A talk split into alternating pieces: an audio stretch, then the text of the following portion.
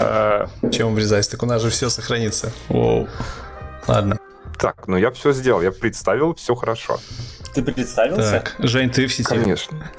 Представил, так, да, здравствуйте всем. У кого уже запустился стрим. Представил, так, да, здравствуйте всем. А, надо представиться, наверное, другими, другие стримы. Да, да, ну то есть ты там представился, это, конечно, молодец. В своем стриме, да. Я смотрю, нас уже слышат. Здорово. Я пытаюсь запуститься у себя. Так, всем привет. Я вроде тоже запустился. Всем привет. привет. Мне пришлось пересоздать трансляцию. Надеюсь, люди догадаются на нее переключить. Привет, Сойер. Ты в чате. В общем, я подключился. Да, да. Здравствуйте всем. Да, Жень, вот. скинь тогда ссылочку на чат, пожалуйста, свой новый. А, свой новый чат сейчас, сейчас, сейчас. Да, всем слышно. То есть, ну, на самом деле, как обычно бывает, а, я думаю, уже не Сойера. Бывает, когда на Ютубе ты создаешь трансляцию, но потом на нее не получается загнать поток. Вот. Загнать людей. Да. Такой сидишь с одиноким на своей трансляции. Люди не хотят. Дима, ты очень громкий. Ты, Борода, тоже громкий. Будь здоров. Спасибо. И бородатый. Так. Почему 18+, потому что я на своих стримах люблю материться, вот, и если вам меньше 18 лет, пиздуйте нахуй со стрима, ясно? Дим, так нас же всех забанят, ну что ты фигней страдаешь? Здорово. Не, не забанят. Забанят, если я сейчас включу какой-нибудь там, э, что можно включить, например, какой-нибудь Билли, Билли Айлиш я могу включить. Ну, я не сомневаюсь, подожди, подожди, подожди, так ты же обычно не материшься, что за фигня? А я решил, что я буду материться. Все, мне надоело. А мне надоело, что... Э, нет, я матерюсь всегда, а потом так почему-то так получилось, что на своем YouTube-канале я не матерился. И теперь меня начинают видеть, что я где-то там матерюсь, и говорят, ой, что такое, Дима матерится, Дима ой, как Нет, Дима на самом деле вот... Ну ладно, ну что, все, я так понимаю, в сети, может, Дим, тогда начинай. Так, я начал на самом деле уже. То есть, э, э, ну, окей, окей, если вы только запустили свои стримы, я повторю, что тут происходит. Происходит следующее. Мы решили сделать такой совместный стрим, то есть каждый стримит на свой канал, но при этом э, ну, все наши голоса вы можете слышать везде. Вы просто выбираете своего любимого блогера и смотрите на него. То есть видео мы не шарим между стримами. Потому вот и все. У нас... Потому что, ну, мы... Потому мы могли... не умеем. Вот, бороду вы потише говорят.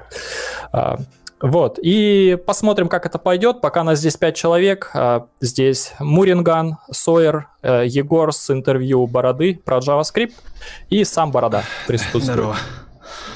Привет. Всем, всем привет. Да, у нас есть у нас есть пяток тем, которые мы думали обсудить, посмотрим, как получится. И как я говорил, план Б это мы просто все рассоединяемся и ведем стримы отдельные. То есть э, но пока вроде работает. Как у вас там сейчас? Дим, если можешь, чуть-чуть тише сделай себя, потому что действительно пишут, что ты самый громкий. А, окей. Так. так. Я просто... У меня голос, понимаешь, дикторский. Ну да. Так, а чата сейчас почему-то Женя говорил, по-моему, его было очень тихо слышно. Да, вот говорят, что а у меня на стриме вот так, нормально. самый громкий, например. Вот, вот так вот хорошо слышно? Да, потому что Хорошо. фильтры в своем ОБС накидали крутые. Да, потому что мы придумали такую сложную штуку. Я просто дальше сяду. Ну, это экспериментальный стрим, mm-hmm. Ребзя. Если что-то пойдет не так, вы не обессудьте. Вот. Это просто лайк, подписку, все дела, да. Да. Почему мы не пригласили э, никого другого? Ну, мы просто решили ограничиться пятью человеками, потому что больше это будет реально балаган, вот, и уследить за этим будет очень тяжело. Как-то решили пока 5 человек, а там посмотрим, как оно будет работать.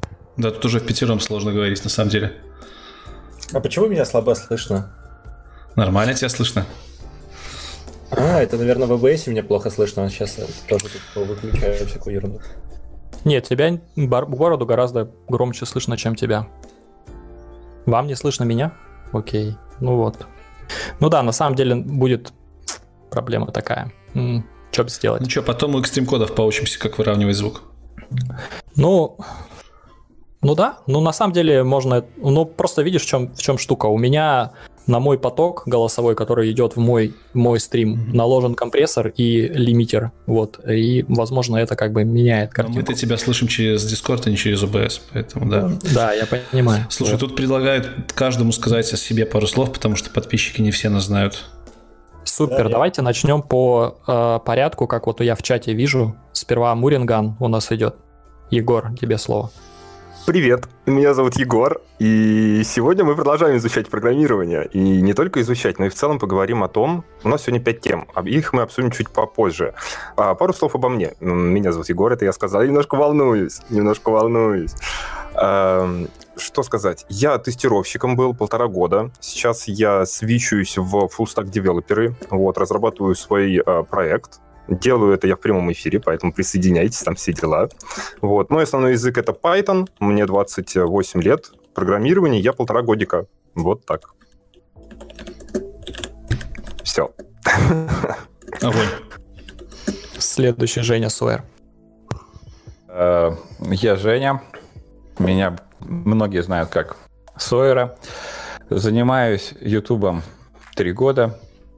Э, занимаюсь, кроме этого, программированием почти 20 лет. Э, занимаюсь, кроме этого, архитектурой. Занимаюсь как архитектор профессионально. Э, мне 38 лет. Мои основные языки можно долго перечислять. Ну, в принципе, начинал я с C, потом C++, потом PHP, потом как-то это все ушло больше в архитектуру. Ну, а сейчас на досуге JavaScript, Python. Ну, Python я использую для а, анализа данных, поэтому ну, Python он еще как рабочий идет, ну и JavaScript он периодически мне пригождается. А, ну и так читаю на всяких Java и C-Sharp, но плохо на них программирую. Как-то так. Ты на чем-то плохо программируешь? Лекс, у тебя там какие-то шумы вообще нереальные. А следующий у нас Егор, главный по JavaScript. Да, у нас два Егора на, на стриме. Один из них Муринган, а второй главный по JavaScript. Да, я, я предлагал меня называть босс, вот, но ребята отказались. А, всем привет, я Егор. А, большую часть времени занимаюсь JavaScript, иногда выступаю на конференциях, иногда рассказываю смешные доклады, иногда главный по JS. Вот. Uh, у меня очень маленький канал, так что на котором я рассказываю смешные мысли, которые мне приходят, и обсуждаю их в машине. Вот. Так что, если вам интересно, заходите, посмотрите. Пока самое крутое, что я делал, это у Бороды рассказывал про JavaScript. То есть, если вы не посмотрели, зайдите и посмотрите. Вот. Собственно, и все про меня. Супер, я Лекса бороду замьютил, потому что он там чипсы какие-то жевал. Ты у себя меня замьютил, понял? Я тебя замьютил на Дискорде. То есть... Я Лекса выкинул из чата, да, он нам не понадобится сегодня. Козлина. На моем стриме меня слышат. Я следующий, да? Да. Лекс нашел. Наконец-то Лекс вышел из тени и показал свое, собственно, свое лицо. А что Свою такое? Подожди, мы с тобой это обсудим, если ты хочешь, очень сильно попозже. Пока я скажу всем тем, кто не знает, что я за чел. Я Алекс, мне 28 скоро будет лет, и я алкоголик.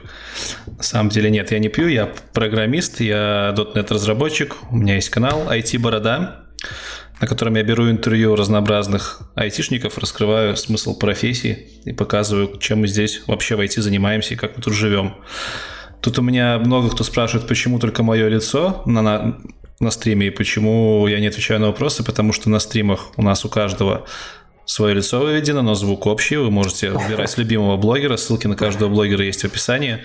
Подключаться к нему и смотреть на его лицо. На вопрос сегодня отвечать мы вроде как особо не будем, потому что будем общаться в пятером. Вот, у меня да, все. поотвечаем, может. Голосовые донаты приветствуются.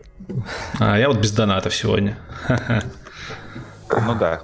Те, кто донатит, тех э, мы всегда приветствуем. Но у меня донатов тоже нету, поэтому я буду так по мере необходимости подключать. Ну, я думаю, Лекс, на самом деле вопросы это можно задавать, но какие-то интересные будут. Ну, просто не на все будут получены ответы, как бы, да. Давайте, кстати, да, последний это, Дима. Это особенность такой стрим. Что-что? Дима. Последний я? Да. Да, кстати. А, ну Дима. окей. Э, senior Software Logger, э, автор и ведущий канала, я теперь себя так называю. PPP. Э, Сколько? Я занимаюсь Ютубом, на самом деле я пошел, посмотрел, у меня рега больше 10 лет, но активно я начал заниматься именно таким IT Ютубом где-то больше 5 лет. А, работаю программистом, черт знает сколько всю свою жизнь. А, начинал с PHP, был Ruby on Rails, был фуллстеком, потом ушел в JavaScript backend, потом ушел в JavaScript frontend, а сейчас я менеджер, э, менеджер, менеджер сперва фронтенд команду, а потом э, начал менеджить команду Kubernetes. Вот, то есть я теперь как бы вообще, э, не знаю. Ну, и самое клевое в этом во всем, то, что своей Kubernetes команде я не могу мешать с точки зрения технологии и техники, я только менеджер. Вот, это мне очень нравится. Вот такие дела. Матерюсь, почти не пью, вот, медитирую по утрам. Сегодня не, не помедитировал, поэтому, ну, стримы у меня вы сами знаете какие. Вы смотрите, думаете, что я белый и пушистый, а потом приходите на стрим, где вас поливают говном иногда. Ну, ну так это, получается. Ну, это только ты у нас так умеешь. Да, но я но... не знаю, что у тебя там за стримы. Люди обижаются почему-то. Ну, вот так. А, что, давайте какую темку разомнем? У нас сегодня пять тем на выбор. Да, да, можно, пока мы не начали тему, я немножко вставлю, потому что вот IT-борода, я всегда думал, что это как ебаная IT. Ты туда заходишь вот на канал, и там что-то смешное, вот он там троллит всех, он там ходит, пранкует, а он там что-то серьезное делает. IT-борода? Ты маленько да. вставил IT-бороде сейчас? Да, немножко при... накинул ему. Егор, ты охренел? Извините, извините. Ты топ-2 видосов по просмотрам на канале, ты охренел? Так, так видос Егора это как раз-таки вот из, из, из разряда ебаного IT, нет? Да не, не, не. Хорошо, давайте начнем вот э, с тем. У нас есть... Ну, лично мне нравится, как э, войти в IT. Вот это самая горячая тема всегда. Плавно. Начнем ее? Ну, Дима, ты ведущий, давай, давай что ты? Да, ведущий. Не, ну, а я забыл, что я ведущий, я тут чаек. Я могу быть ну, ведущим просто, если ты забудешь. Как, как войти в IT? Ну, давайте, начинайте. Я на самом деле, а, проблема в том, что мне, когда такие вопросы задают, мне кажется, на самом деле, только, а, только Егор, который Муринган, на это может как-то ответить, потому что он вот недавно вошел в IT. Остальные-то как бы более-менее ветераны а из ты нас. что, типа дед старый, не помнишь ничего? А он, ну, а что я тебе расскажу? Я, я входил в IT в 12 лет назад. Come on, уже вообще ты, все изменилось. Ты, ты к тому, что все поменялось, да? Ну. ну, когда я входил в IT, это было просто, у нас была радио-барахолка, там тусовалось человек 20 э, таких прошаренных людей, и их все знали, ты их знал. Потом хлоп, они тебе говорят, есть работа, ты такой, ну давай, я поработаю. То есть раньше, когда я вот э, там в 2000-х, в нулевых годах выходил в IT, было все гораздо проще, не было такого ажиотажа вокруг э, того, как найти первую работу. То есть люди просто знали, что в городе там несколько десятков молодых ребят, которые увлечены, они постоянно друг с другом пересекаются на всяких там э, метапах, встречах, конференциях, и хлоп, ты в какой-то момент тебе звонят, говорят, есть работа, выходи в IT, и ты говоришь, о, давай выйду, и все, в общем-то. Поэтому Дима прав, когда мы выходили в IT, была совсем другая история в плане рабочих мест. Ну, не знаю, я 7 лет назад входил в IT, вот сейчас же беру интервью многих ребят и вижу, что не сильно что-то поменялось, кроме зарплаты, может, каких-то требований по начальным знаниям, по крайней мере, у нас в Беларуси. Ну, слушай, 7 лет назад наверняка ты приходил в IT, в, этот, в компанию, тебе спрашивали, я не знаю, там, как пропачить KDE под FreeBSD, ты отвечал, тебя брали. Нет. Сейчас ты приходишь джуном Нет. на JavaScript, и тебя начинают гонять по алгоритмам, тебя начинают спрашивать, там, как, как устроены там React Fiber и прочая хрень. Все, все это спрашивали, даже про Angular спрашивали уже в то время, про первый Angular. Да. Ну, типа, все то же самое было. Не, было веселее. То есть ты еще приходил, тебя еще какой-нибудь э, стек спрашивали, типа .NET, и ты такой, а, расскажите про виртуальную машину .NET, расскажите там А сейчас про типа не спрашивают. Стива Джобса еще. А, а сейчас всем пофиг, они спрашивают, типа, а, что вы знаете про JavaScript, а что такое там Event Loop? Ну и все, ты такой, два вопроса ответил, ты бог. Все. Хм. А если а ты кажется, сейчас... ты Мне кажется, Егор прав. Дело в том, что сейчас настолько возросло количество информации, которую необходимо знать, что гораздо важнее не то, сколько ты знаешь сейчас, как важно то, как быстро ты сможешь найти ту информацию, которая тебе нужна для работы. Поэтому как раз и задают такие общие вопросы, чтобы понять, как ты думаешь в целом. Так наоборот, не задают общие вопросы, задают как раз таки да. более такие, ну вот, чтобы ты прямо сел и начал фигачить. Вот, то есть ты реально э, джуниора раньше, если брали реально за горящие глаза, то сейчас, как, знаешь, как в том анекдоте, есть такой анекдот э, сексистский, вот. В общем, как это? О, ой, девки. Сексистский анекдот. Да-да-да. Слушай, не, типа, ой, девки. Ну, из, из песни слова не, вы, не выкинешь. Типа, все там, красота это фигня, главное борщ готовить. Все такие, ой, а я готовлю борщ хороший. А, ну раз такое дело, показываете у кого что. И вот с, с джуниорами сейчас точно такая же ситуация. Типа, ой, главное, чтобы гла- глаза горели. А все такие, ой, у меня горят, и у меня горят. Ой, ну тогда рассказывайте, как Event Rule работает в JavaScript. Ну и, и вот. А можно я немножко вот расскажу историю? Ты про борщ затронул, и мне прям вот прям сердечко мое ёкнуло. А, обычно люди приходят, и каждый говорит, ну, вот мне рассказали историю про борщ, вот история про борщ, вот такой. А, ты приходишь в компанию, они готовят борщ, они умеют готовить какой-то борщ, он такой, в принципе, съедобный, но они его и любят, они его готовят. А ты приходишь такой на собес и говоришь, да ваш борщ полное говно, вот я знаю свой борщ, мой рецепт борща самый классный. Вот, просто ложите туда больше мяса, будет огонь. И это всегда не работает. Э, и такие люди прям вот не нанимаются на Да, работу. блин, это просто в вашем JavaScript можно борщ варить из того болота, которое вы там наплодили. На самом деле в других нормальных технологиях нет такого прям э, разнообразия всего, из чего можно что хочешь сделать. В том же .NET ты знаешь две-три технологии, ты просто идешь вглубь, тебе не нужно смотреть вширь, и не нужно Подожди, говорить, а как же Blazor? борщ.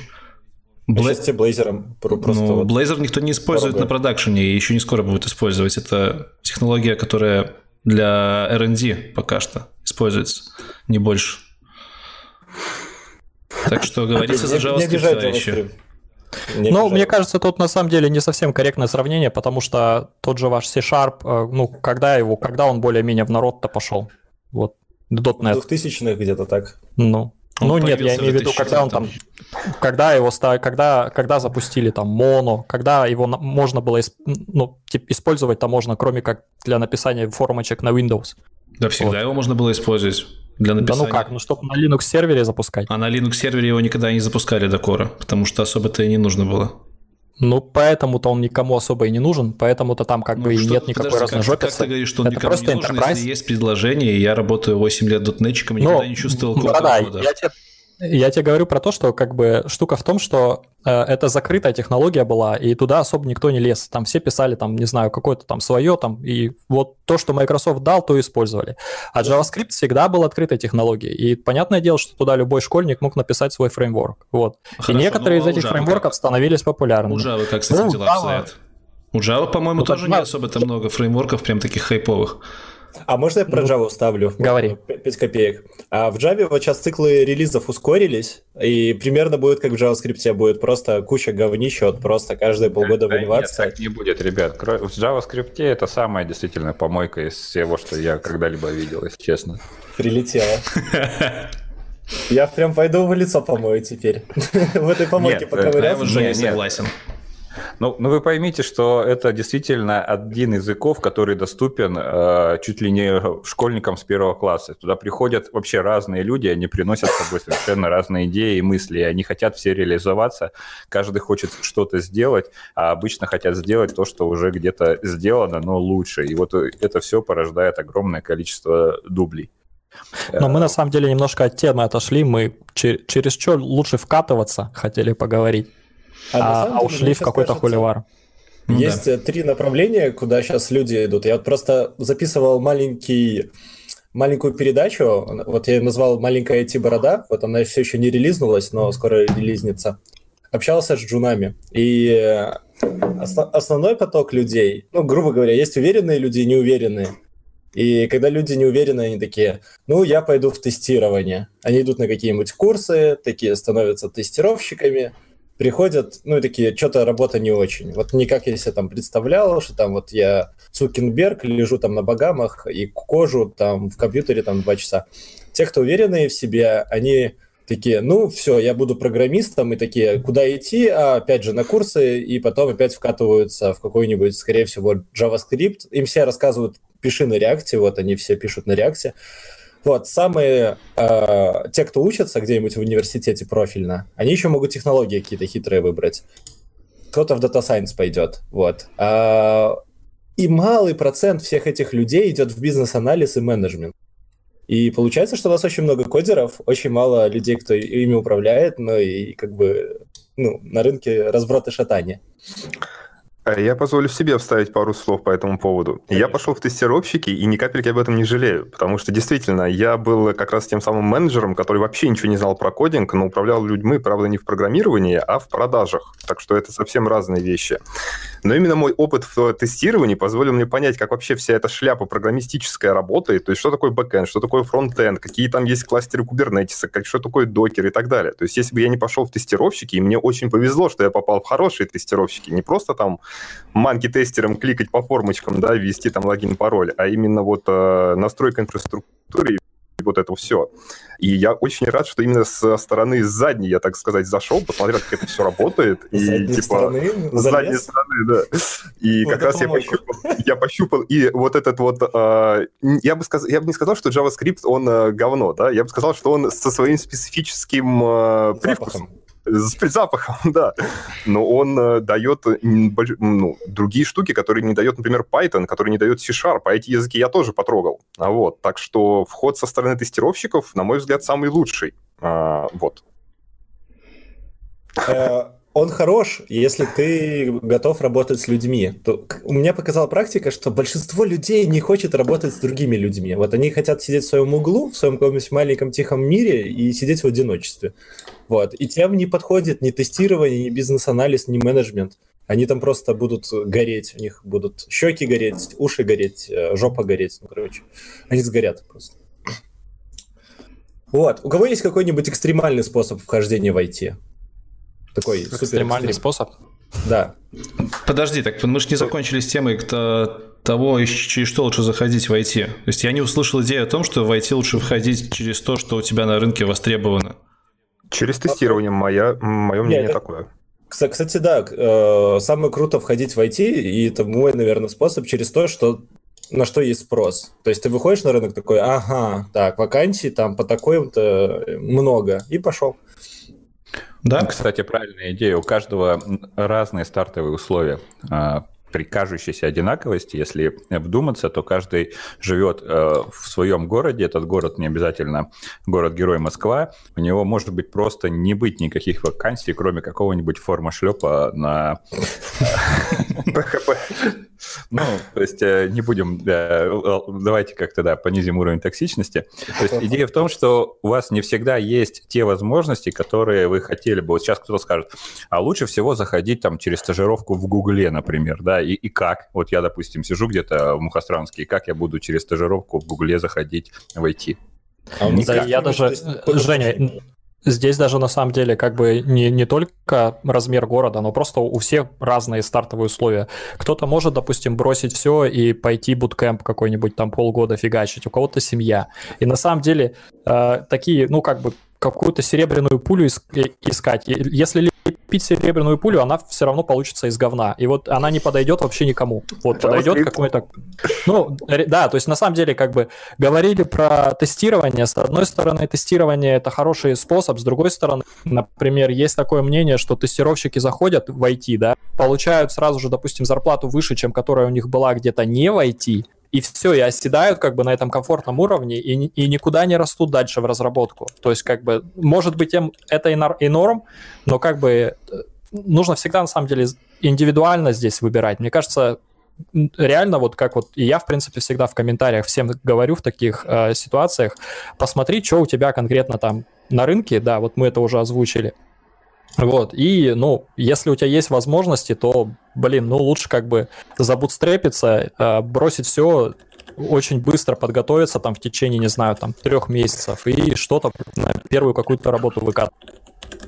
Ну, конечно, правильнее всего искать конкретное место работы и пытаться идти туда, потому что когда ты точно знаешь, э, ну, точнее, не точно знаешь, когда ты собрал требования твоего рынка, который тебе доступен, к ним подготовиться проще, чем подготовиться к чему угодно и искать, вот, допустим, сейчас кто-то скажет какой-то, как я уже сказал, невероятно красивый способ войти в IT, и ты такой, я вот сейчас буду ждать своего звездного часа. На самом деле, мне кажется, надо идти, исследовать твой локальный рынок и понимать, чего хотят у тебя, вот в доступных тебе вакансиях, и уже из них выбирать.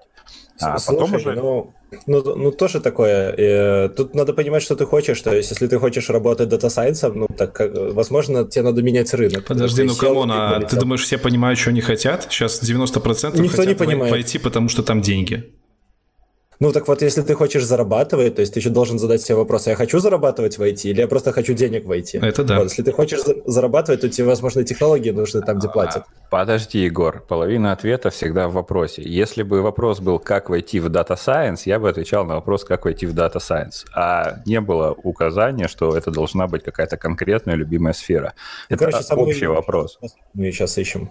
Какой самый, самый, самый прост, простой в IT, в IT это определить доступные тебе IT-сферы. Если ты хочешь Data Science, то это уже не просто войти в IT, это да. войти в, конкретную, в конкретное направление, там будет другой, может быть, порядок действий, подразумевающий в том числе и ре, релокацию, если понадобится.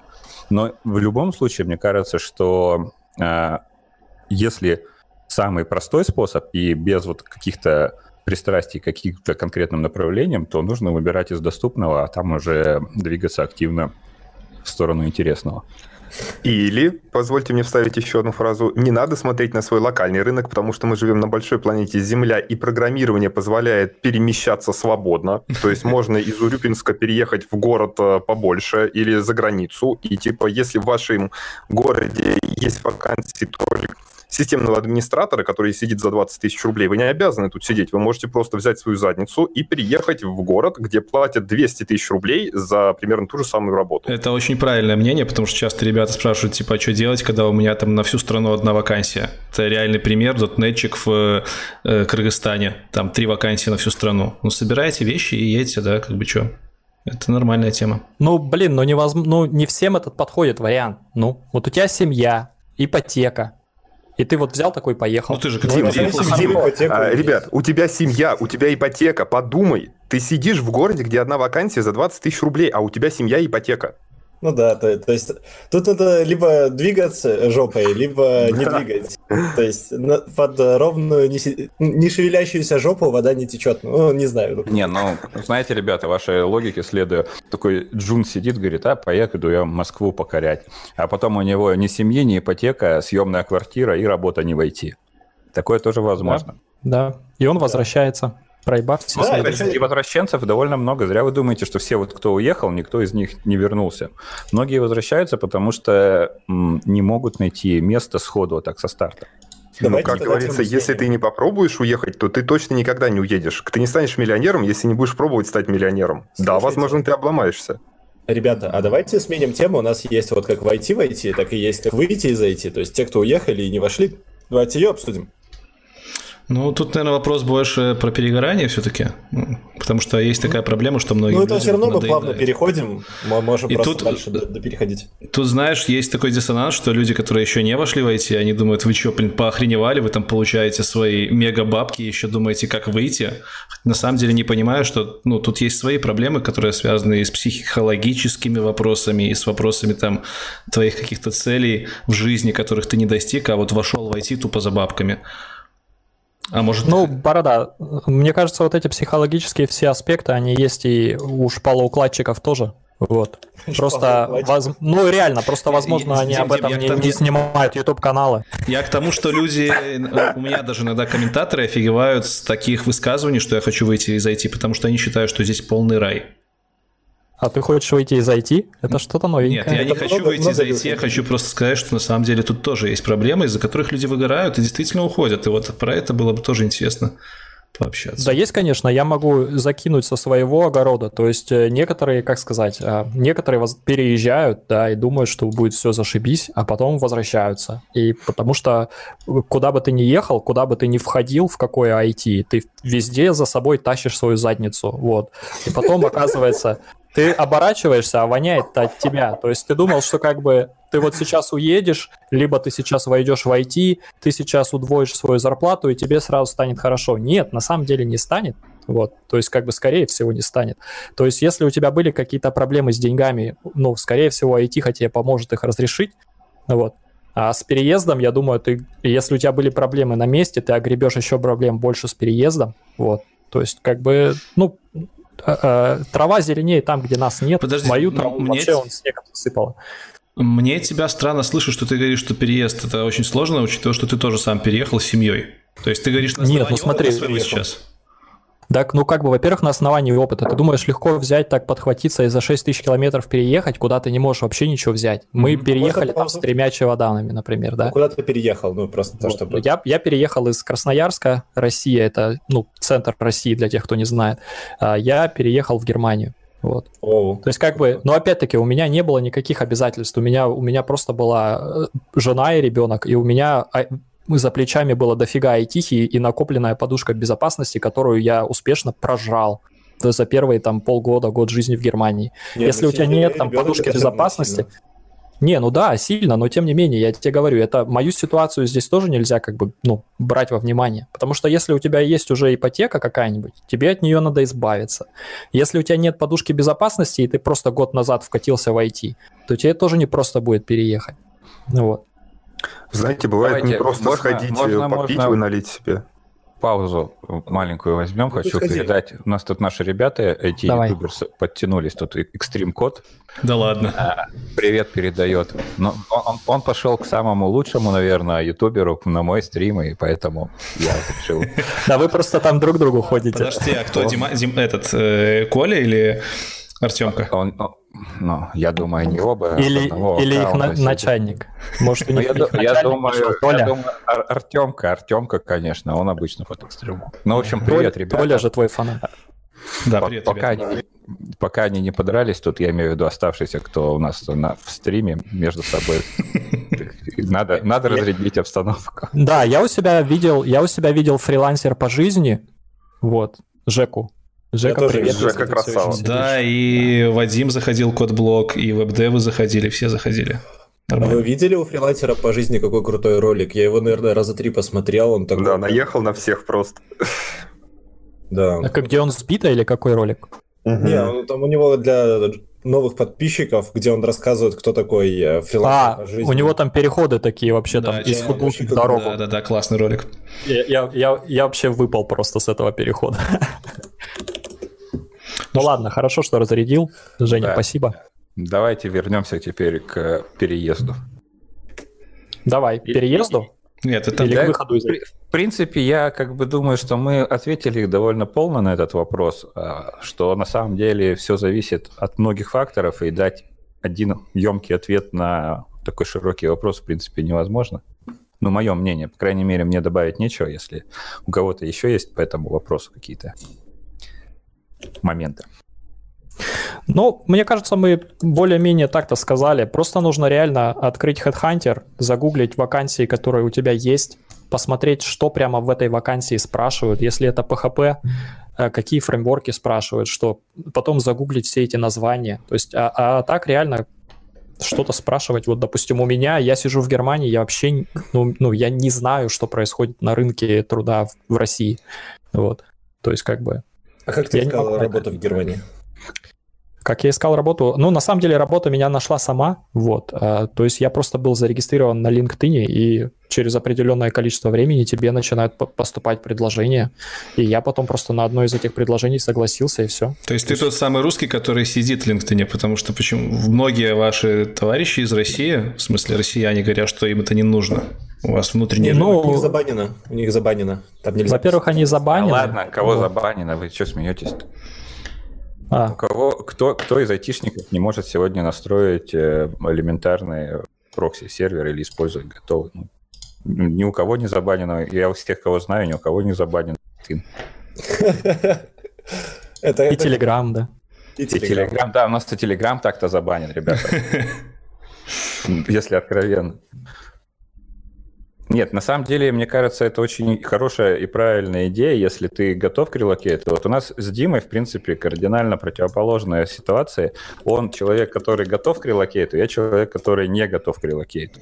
И мне бессмысленно искать, или даже если мне предложат э, переехать, я сомневаюсь, что я куда-то дернусь. Вот при своих э, взглядах на жизнь. Потому что для меня важно, я уже много где говорил, это семейственность и родственные связи. И для меня важно сорваться там и поехать к родителям на дачу в любой момент. И вот это для меня очень важно. И это основная причина, по сути, почему я не могу, например, уехать, потому что, ну, для меня это разрыв огромных таких семейных связей, и мне это не очень хочется.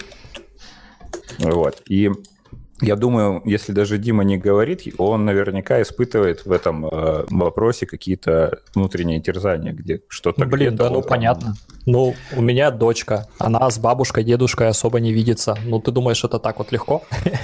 Как бы надо ну, на, вот на, на много ответ, вопросов себе ответить, на самом деле, перед переездом. Ты должен понять, зачем тебе это нужно. То есть, ну, я тоже пробовал переезжать, я так уезжал, насколько? ну, где-то на год, вот. И я вернулся, но я увернулся, чтобы уехать еще куда-нибудь. Мне просто понравился сам процесс переездов.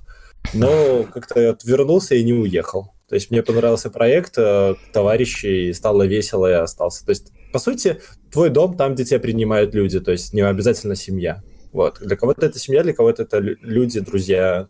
То есть друзья могут заменить семью. То ну, есть тут ценности. У всех, да, всех по-разному. Хорошо сказал, прям в душу. Мне скорее ближе Я позиция Сойера, потому что...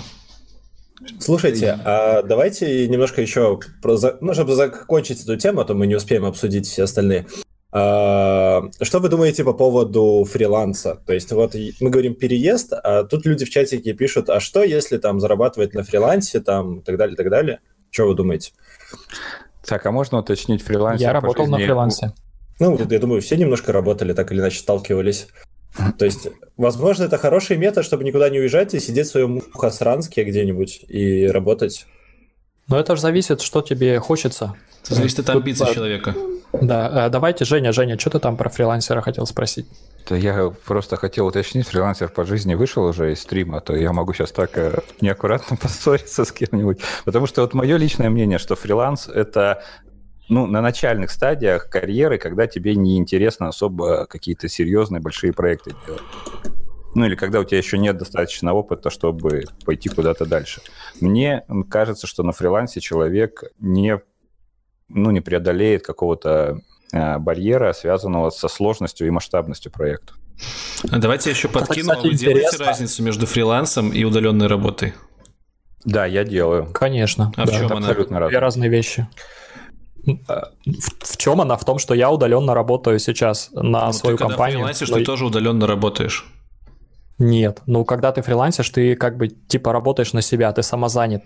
Ну вот. смотри, я сейчас Правильно? работаю как ИПшник, я типа самозанятый, но я работаю на компанию. Ну это, это оптимизация налогов в твоей компании конкретно. Так вот мне интересно, что значит фрилансить, что значит работать. Это измеряется временным периодом, типа если я работаю месяц, значит это фриланс, а если я работаю год, значит это работа. Вот как, как тут понять? Нет, нет, на самом деле, ну ты можно сказать, что ты фрилансер, вот, понимаешь, у тебя там есть ИПшечка, ты работаешь. Если у тебя есть контракт, если ты в штате состоишь, если ты штатный сотрудник, все, ты никакой не фрилансер. Вот, ты штатный сотрудник. Угу. Понимаешь? Давай, давайте немножко еще более разделю, а то люди не поймут. А, слушайте, а, мне кажется, что фриланс это когда ты работаешь по подряду, то есть а, проект а, определенно нестабильный и, скорее всего, короткий, вот, и ты не знаешь с тех, с кем ты работаешь. Возможно, там по чату где-то нашел, тебе кидают, кидают какие-то таски, ты их просто делаешь, и, в принципе, ты не втянут в процесс, культуру, что там происходит. А если ты уже прям на, ну, на контракте, ты работаешь как участник в, в коллективе, ты участвуешь там в agile и прочем, и даже если ты там удаленно находишься где-то в другом городе, ты как бы не, не фрилансер, ты уже как бы просто рабочий. Ну, смотри, давайте я вам маленько расскажу, что происходит вообще в Германии. В Германии очень такая популярная схема оптимизации, ну, тоже налогов, они нанимают фрилансеров. То есть э, компании большой, ну вот допустим, представь компания уровня, уровня Яндекса, у них очень много сидит фрилансеров. И это, это, это, по сути, работа по контракту, работа сдельная. То есть они нанимают человека, то есть человек бизнесмен, по сути, то есть он ведет свой бизнес, и его бизнес — это вот он сам. Вот. Но его в штате нет. Это на самом деле очень, э, если ты почитаешь трудовое законодательство любой страны, ты, там это четко разделено. Если ты штатный сотрудник, там совершенно другие у тебя как сказать, и спрос с тебя другой, и ты можешь просить другие вещи с компанией. Вот, а фрилансер это фрилансер. То есть ты как бы сам по себе. Ты сам платишь все свои налоги, ты сам без, заботишься о своей медстраховке и прочей ерунде. Вот. Как бы. Ну, в принципе, в принципе, понятно, спасибо. То есть я фрилансер, короче. Все, ты фрилансер. Теперь тебе надо на канал фрилансер по жизни. Вот. Да. Слушай, э, я просто добавлю для тех, кто в наших чатиках там пишет, для людей, которые когда-нибудь мечтают сделать свою там контору, фриланс-биржу, там запустить, э, взять кучу заказов. На самом деле, вот, ты вот правильно сказал, у Яндекса много фрилансеров, и, в принципе, можно выступать саб-подрядчиком, то есть прийти своей командой и устроиться как э, отдельная команда на подряд для решения какой-то задачи. Ну так вот можно маленькие компании собирать. Давайте, товарищи, наверное, дальше пойдем по вопросам, а то мы очень отвлеклись на фриланс, а у нас еще несколько вопросов заявленных. Да, Согласен. Давай, давайте поговорим, как отдыхать от кодинга, чтобы отдохнуть немножко от кодинга. Э, хм. На самом деле очень какая-то такая, ну она хорошая, но мне кажется, ну, у всех есть какие-то хобби, наверное. Кто как отдыхает? Я Кто вот, как отдыхает? Я, вот, понимаю, я много людей послушал, я пришел к выводу, что все отдыхают плюс-минус одинаково, все просто не программируют. А как уже каждый по-своему? Я вчера общался с Костей, и, э, с Минска такой есть товарищ, который очень много программирует. Он сказал, что он э, отдыхает от кодинга, читает новости и кодит другие проекты в open source. То есть не факт, так что не факт.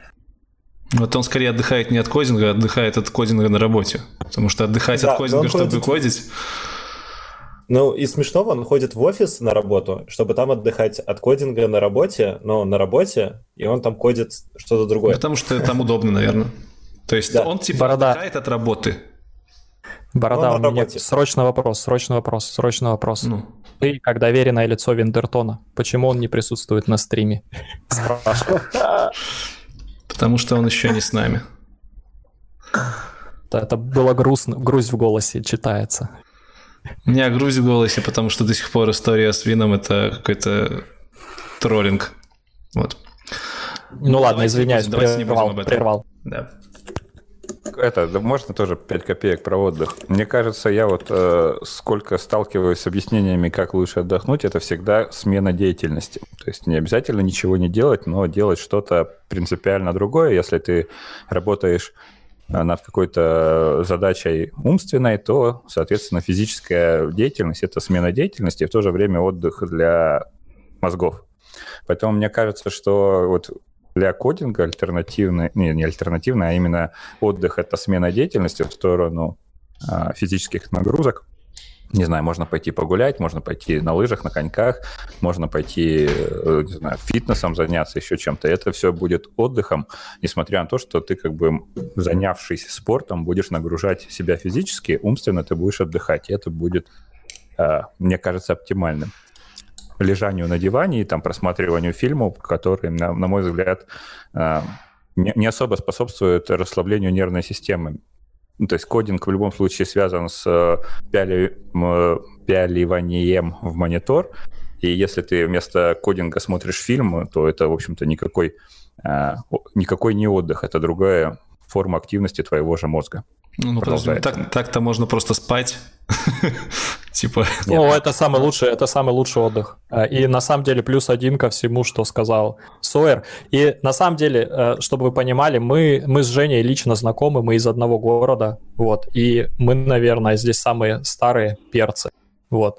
И, и, и если, если вас интересует там проблемы со здоровьем после 30 у программистов, это к нам. А видишь, Алекс, он ему 28, он Дима, еще не хапнул. Дима, сколько тебе лет? Тебе же 304, да? 34, ну, да. Come on, но тебе на 6 лет ты старше. Ну, это не такая уж большая разница.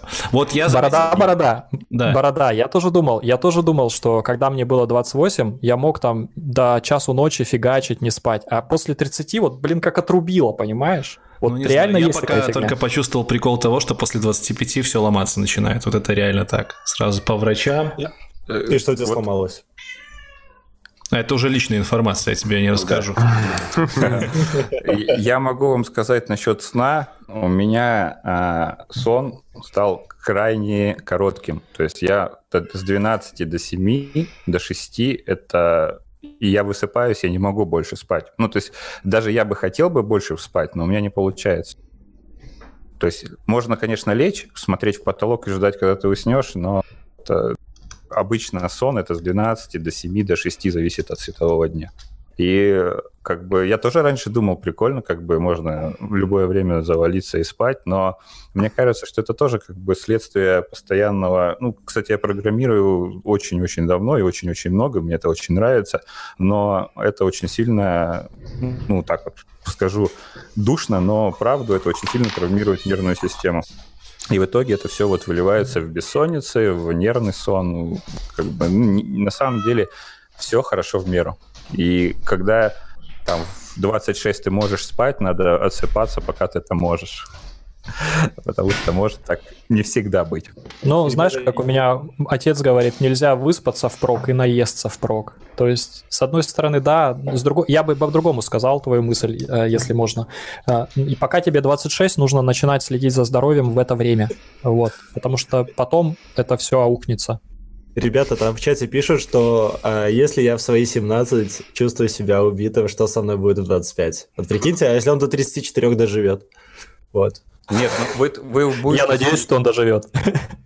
Вы будете смеяться, но вот у меня, допустим, родственники, они живут э, в деревне, да, им уже там 60 с лишним лет, они меня упахают так, что я, ну, то есть я уже все, у меня сил нету встать, они говорят, ты что, мы только размялись, давай как- как-то соберись.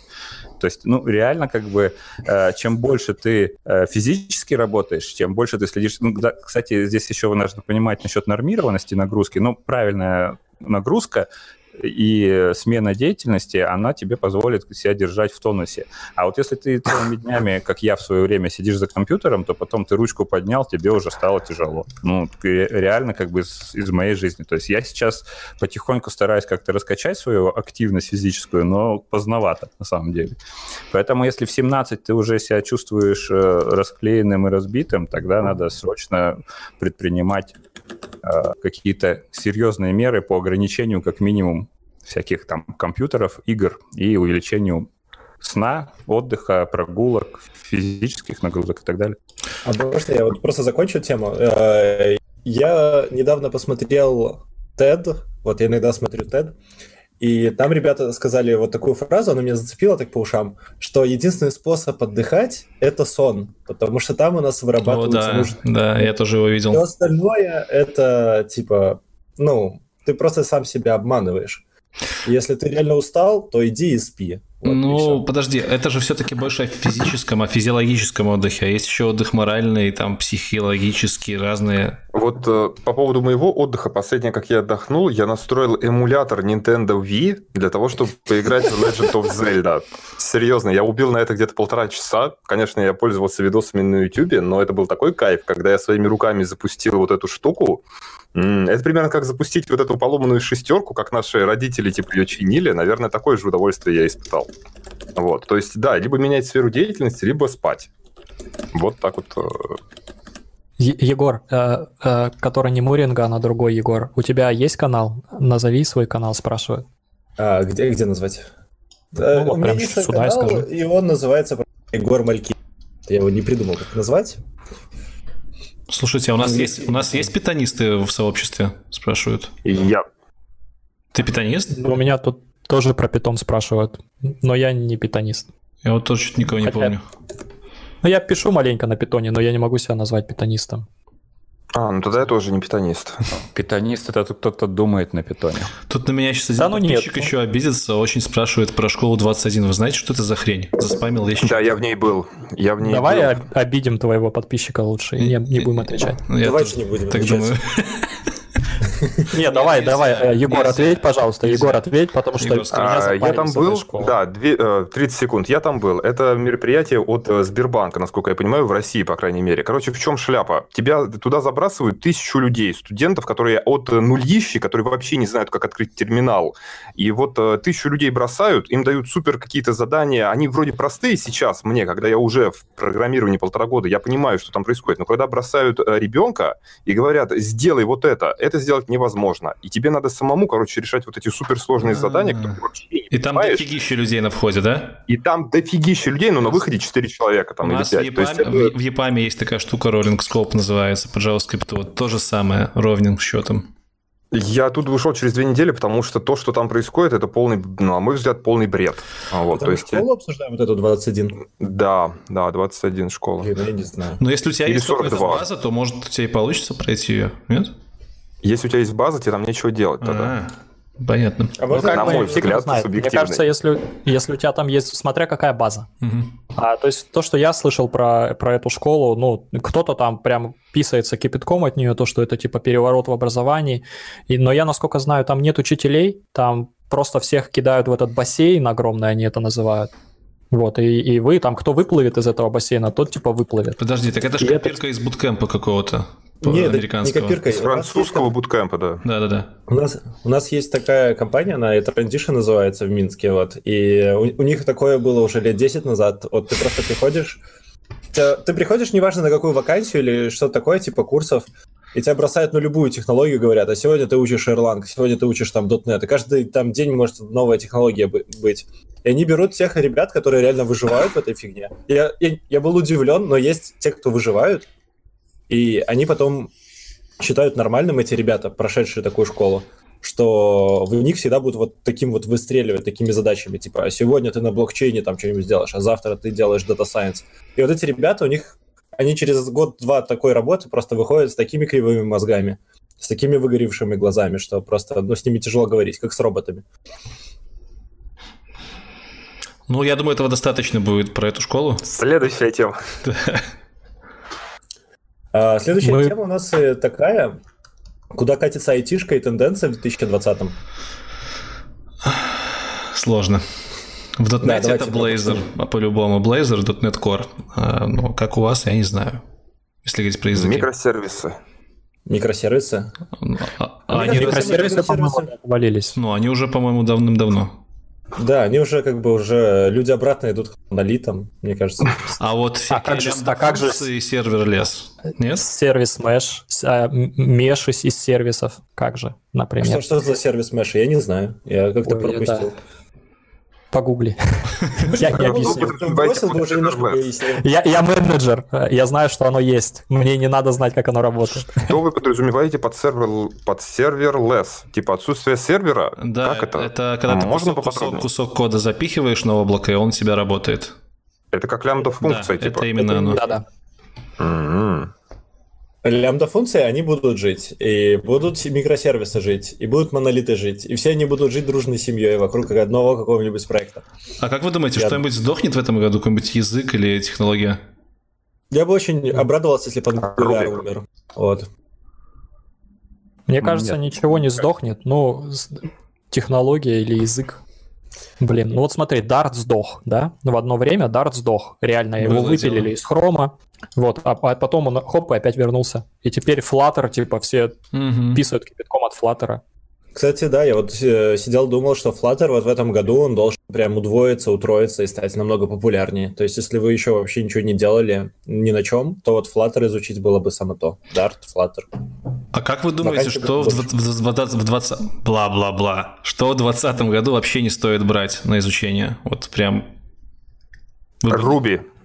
Почему? Ну вот я тоже хотел сказать, ты с языка снял, но я потом подумал, а, а вдруг Ruby вернется так же, как Flutter? То есть они же там, я не знаю, запилили, по крайней мере, планировали запилить э, gradual typing, то есть они типизировать Ruby хотели. Подожди, вот. ну Прикинь, Ruby если он же просто не на хайпе, а насколько я знаю, проекты на Ruby они есть, они были, они вроде ну, как остаются. Они есть, конечно, потому что их написали кучу уже, вот. Руби этого. И теперь надо же кому-то это поддерживать, и поэтому, возможно, в Республике Беларусь все еще есть проекты, потому что все эти проекты отдали на аутсорс, правильно? Вот. И все. А в других странах, ну, с этим могут быть проблемы с Ruby. Я на... почему как бы я свалил на JavaScript? Потому что тогда, сколько это было, 4 года назад, 5 лет назад почти. 4. А, ты же на Ruby писал. Я... Да, я посмотрел вакансии на Ruby, походил по собеседованиям и посра- сравнил количество вакансий и интересность проектов на JavaScript. Я подумал, о Блин, ты мою историю рассказываешь. По поводу JavaScript, а подскажите, пожалуйста, обязательно ли мне надо учить ноду, если я хочу реально поработать По на... Бому. Да. Э, если не, не разберешься с нодой, у тебя будут очень э, большие вопросы, а почему у тебя вот тут рассыпалось, взорвалось, или почему оно не работает. Ну, это как Будешь стандарт уже. Монитор. Да. То есть, если я начинаю новый проект, на бэкэнд мне брать ноду, правильно? Э, лучше всего возьми ноду и посмотреть какой-нибудь фреймворк. Если ты не хочешь выходить из парадигмы JavaScript, то нода, больше вариантов нету. Да почему? Зачем вообще как бы... Есть варианты на самом деле. Вязать фронт и бэк. Э, нет никакой связи жесткой между нет, тем, нет, что нет. использовать на фронте и на бэке. Я имею в виду, нету вариантов, если ты хочешь остаться в языке JavaScript. То есть, если ты хочешь а, ну, чтобы... на JavaScript, то это нода. Лекс, ты не прав. Вот. Потому что есть э, Deno.js, э, который второй проект, форк, по сути, Node.js. Которым пользуются 5 человек? Да, которым пользуется 5 человек, но он есть. Ну окей. Ну, а на самом деле зачем? Потому что есть два варианта э, развития сценариев. У тебя есть фронтенд, есть бэкенд, а есть backend for frontend. И вот когда ты, тебе надо HTML какой-то там рендерить или какой-нибудь React собирать, тебе нужен какой-то типа виртуальный DOM, но на сервере. И вот тогда ты как бы скатываешься в Node.js. Что за backend for frontend? Виртуальный DOM на сервере? Ну да. Ну это Next.js типа ну, как это не Next.js, но по сути тебе надо иметь э, API-шку, API такую же, как в DOM'е, как в браузере. И чтобы использовать, ну, чтобы один тот же код исполнялся и на сервере или на клиенте, чтобы ты мог подготовить какие-то данные для фронтенда заранее. И ну, график ну, какой-нибудь рисовать. Да. Ну, ну то есть, когда у тебя прогретый, прогретый ответ идет, да. э, да, вот, да, да, и, да. а потом еще да. вот вопрос, вопрос задают очень э, стандартный, ну, пожалуйста, давайте. А, Angular, React или Vue? Новый проект. Что берем в 2020 году? React. А можно я отвечу? Можно я отвечу? Пожалуйста, пожалуйста, пожалуйста. Давай. Не берите Vue никогда. Вот. У Vue очень плохая архитектура. Все расширяют глобальный скоп. И в вашем проекте будут куча говна. Слушай, вот ну не просто ж так написано, что там Alibaba на Vue написано. Не написан. Это все ложь. Нет. Но они Зайдите на Alibaba и посмотрите. React тогда или что? React? Берите только React. Вот. А, вы можете взять Angular, если вы работаете с гугловскими сервисами очень много, или вы работаете в Гугле, или вы работаете с компанией, которая работает с Гуглом. Ну да, вот, React он самый случаях... приятный. Я вот за себя могу сказать, я все поверхностно трогал, и React он действительно как-то... Если ты из шарпов Спас... ходишь, он самый приятный. Спасибо, Павел Шишмарев, за 50 рублей. Спасибо за поддержку. То есть, отвечая на вопрос, а, в 2020 году мы берем React вместо Vue. Правильно я услышал? Подожди, и Мы всегда берем, всегда берем React. Мы да, вообще сейчас, всегда берем React. Сейчас на фронтенде мы всегда берем React, вот, все остальное мы не берем. Потому что у вас будут очень много проблем, если другое, особенно с поддержкой проекта больше двух лет. А вот когда вы возьмете React, у вас появится много вопросов, что к нему в компанию взять, там, какие э, там тот же Redux, тот же роутинг, и пошло, и, и пользователь Redux И тогда ты скажешь, что бери Angular, да? Да, а в Angular у тебя таких вопросов не возникнет в принципе. Нет, ну, на самом деле во Vue у тебя тоже... Ну, говори. Есть же какой-то стандартный набор, типа, если это React, то есть Redux. Redux типа, это State Manager, который... Подождите, подождите, ребята. А, мы говорим про 2020 год. Да? Сейчас половина фронтенда и вот этих вот прогретых серверов так или иначе будут завозить туда GraphQL. Так? Плюс-минус. Mm-hmm. Да. Ну, почаще уже будут.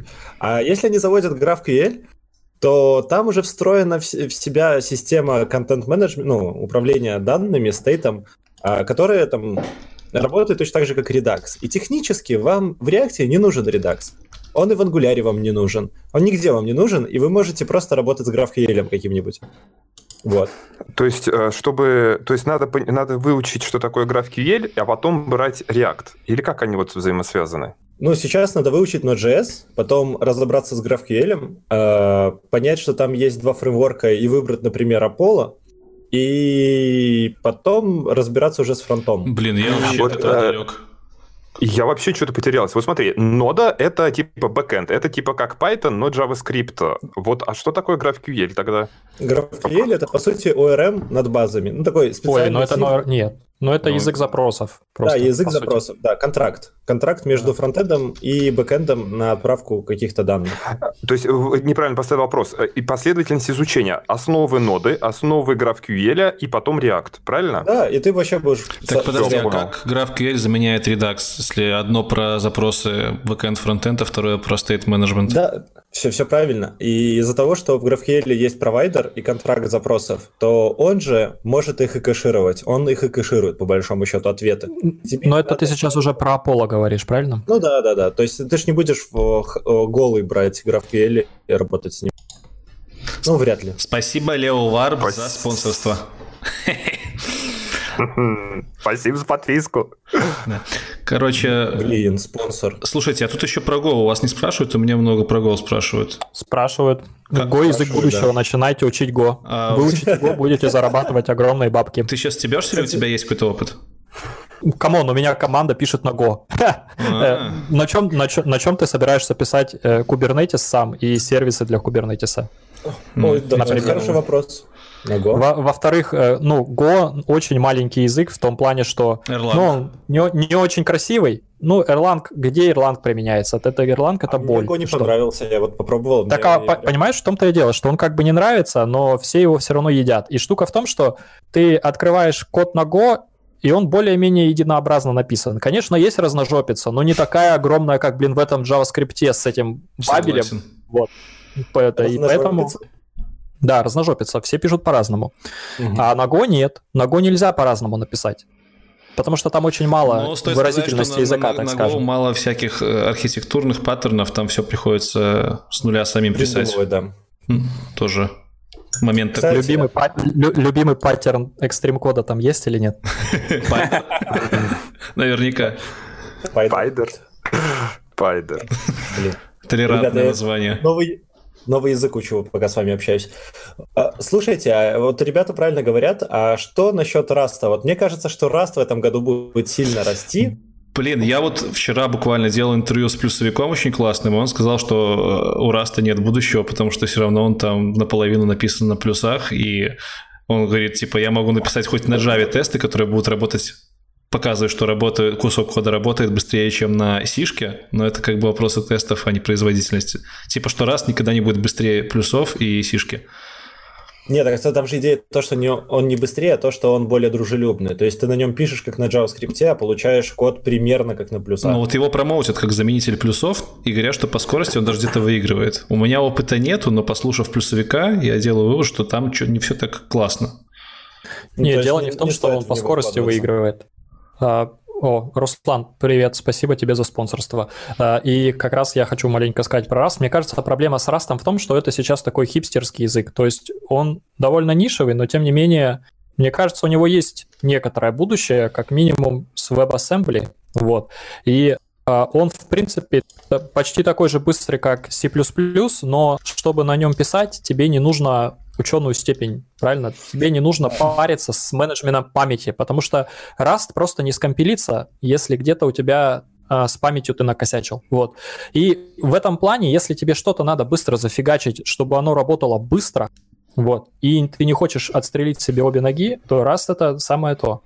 Вот. Но если выбирать между Rust и Go, чтобы трудоустроиться, я бы выбрал Go. Егор, вот э, к тебе вопрос прям целевой поступает из чатика. Если не могу терпеть верстку, на, можно ли э, юзать JavaScript? Типа, найду ли работу в JavaScript, если не могу терпеть верстку? Конечно, это ты даже найдешь и больше зарабатывать будешь. То есть просто будешь писать бэкэнд. Блин, а у меня вот сразу вопрос, типа, ну come on, ты не можешь терпеть сверстку, ты, блин, не можешь терпеть то, что ты за две недели выучишь, у тебя не будет говновика. У меня сразу вопрос, а ты будешь вообще работать? Хороший вопрос. Да.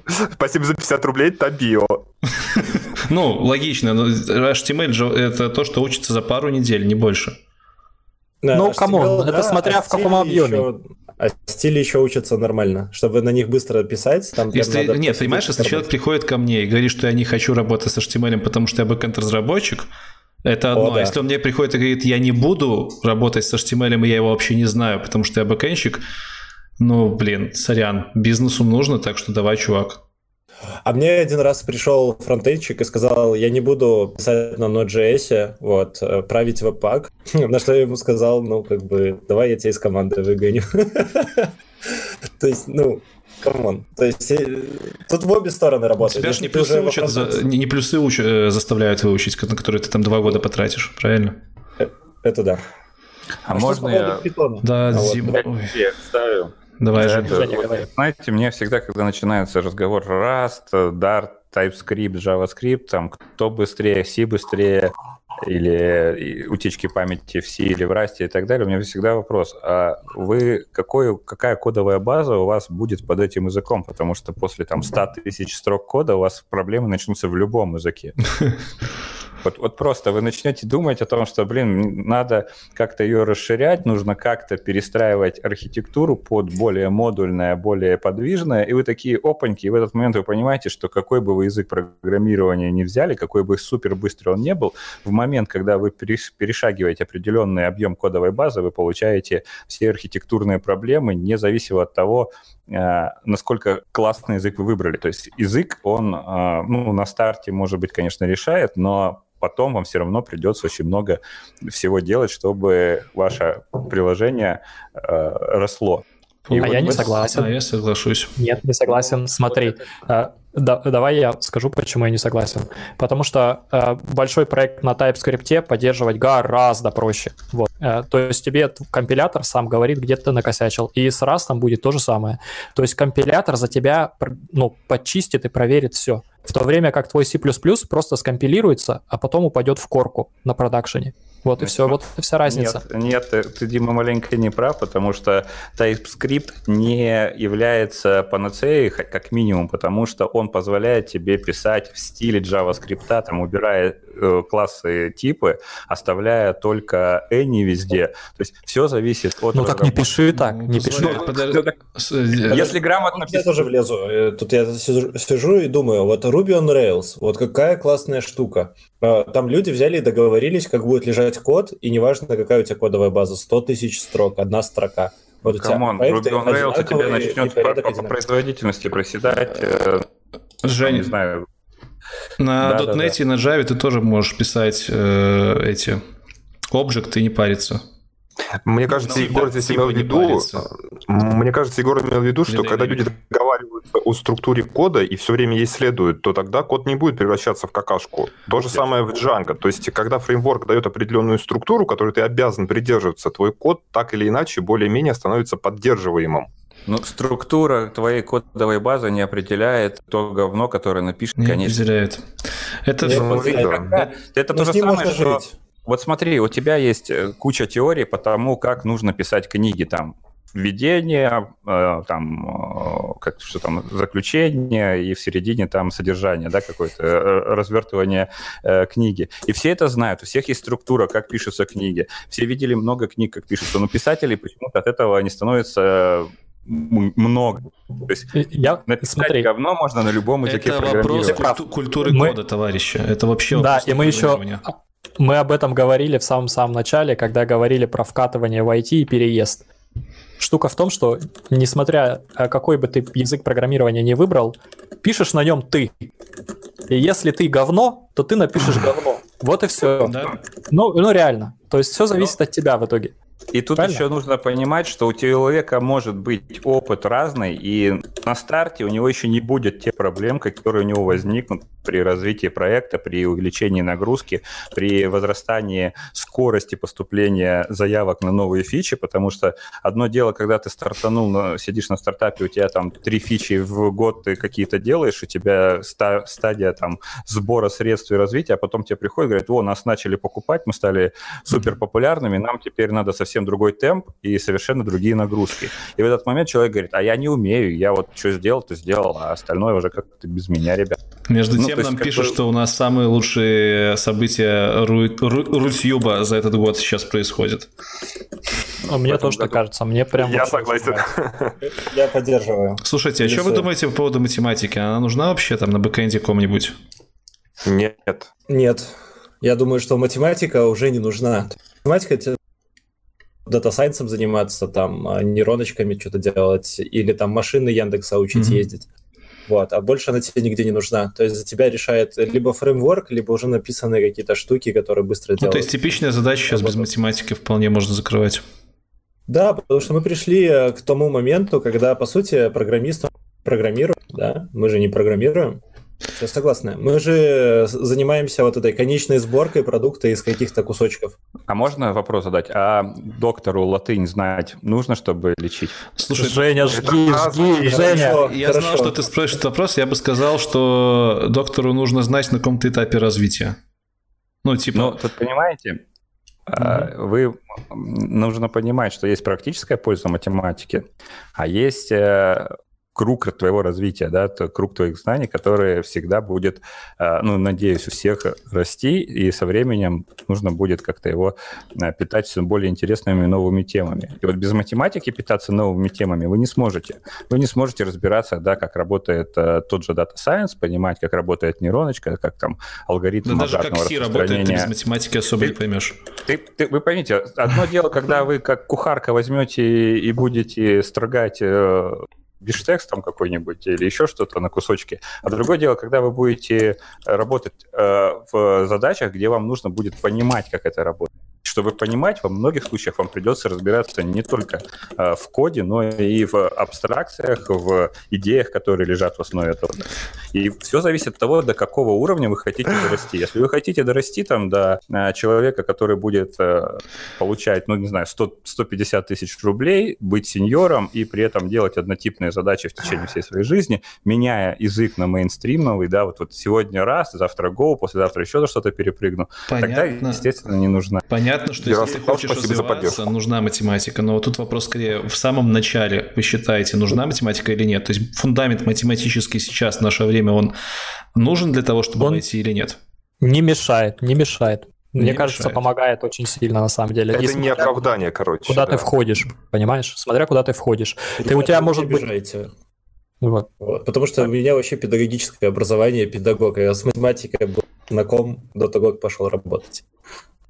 Я сначала нашел работу, а потом уже начал математику там чуть-чуть учить, и все равно я никогда не догоню тех, Советский кто там в универе, спасибо на матан, за то, что пришел на друга, и спасибо, что Никогда. сказали мне. На, на мой взгляд, на мой взгляд, а, типа, если вы скажете, что я не знаю математику, поэтому мне путь в программисты закрыт, это не оправдание. Вот так я отвечу на этот вопрос. Все правильно. Вот. Ну, а я бы сказал, что войти можно, но будьте готовы к тому, что дальше все равно нужно будет в нее вникать.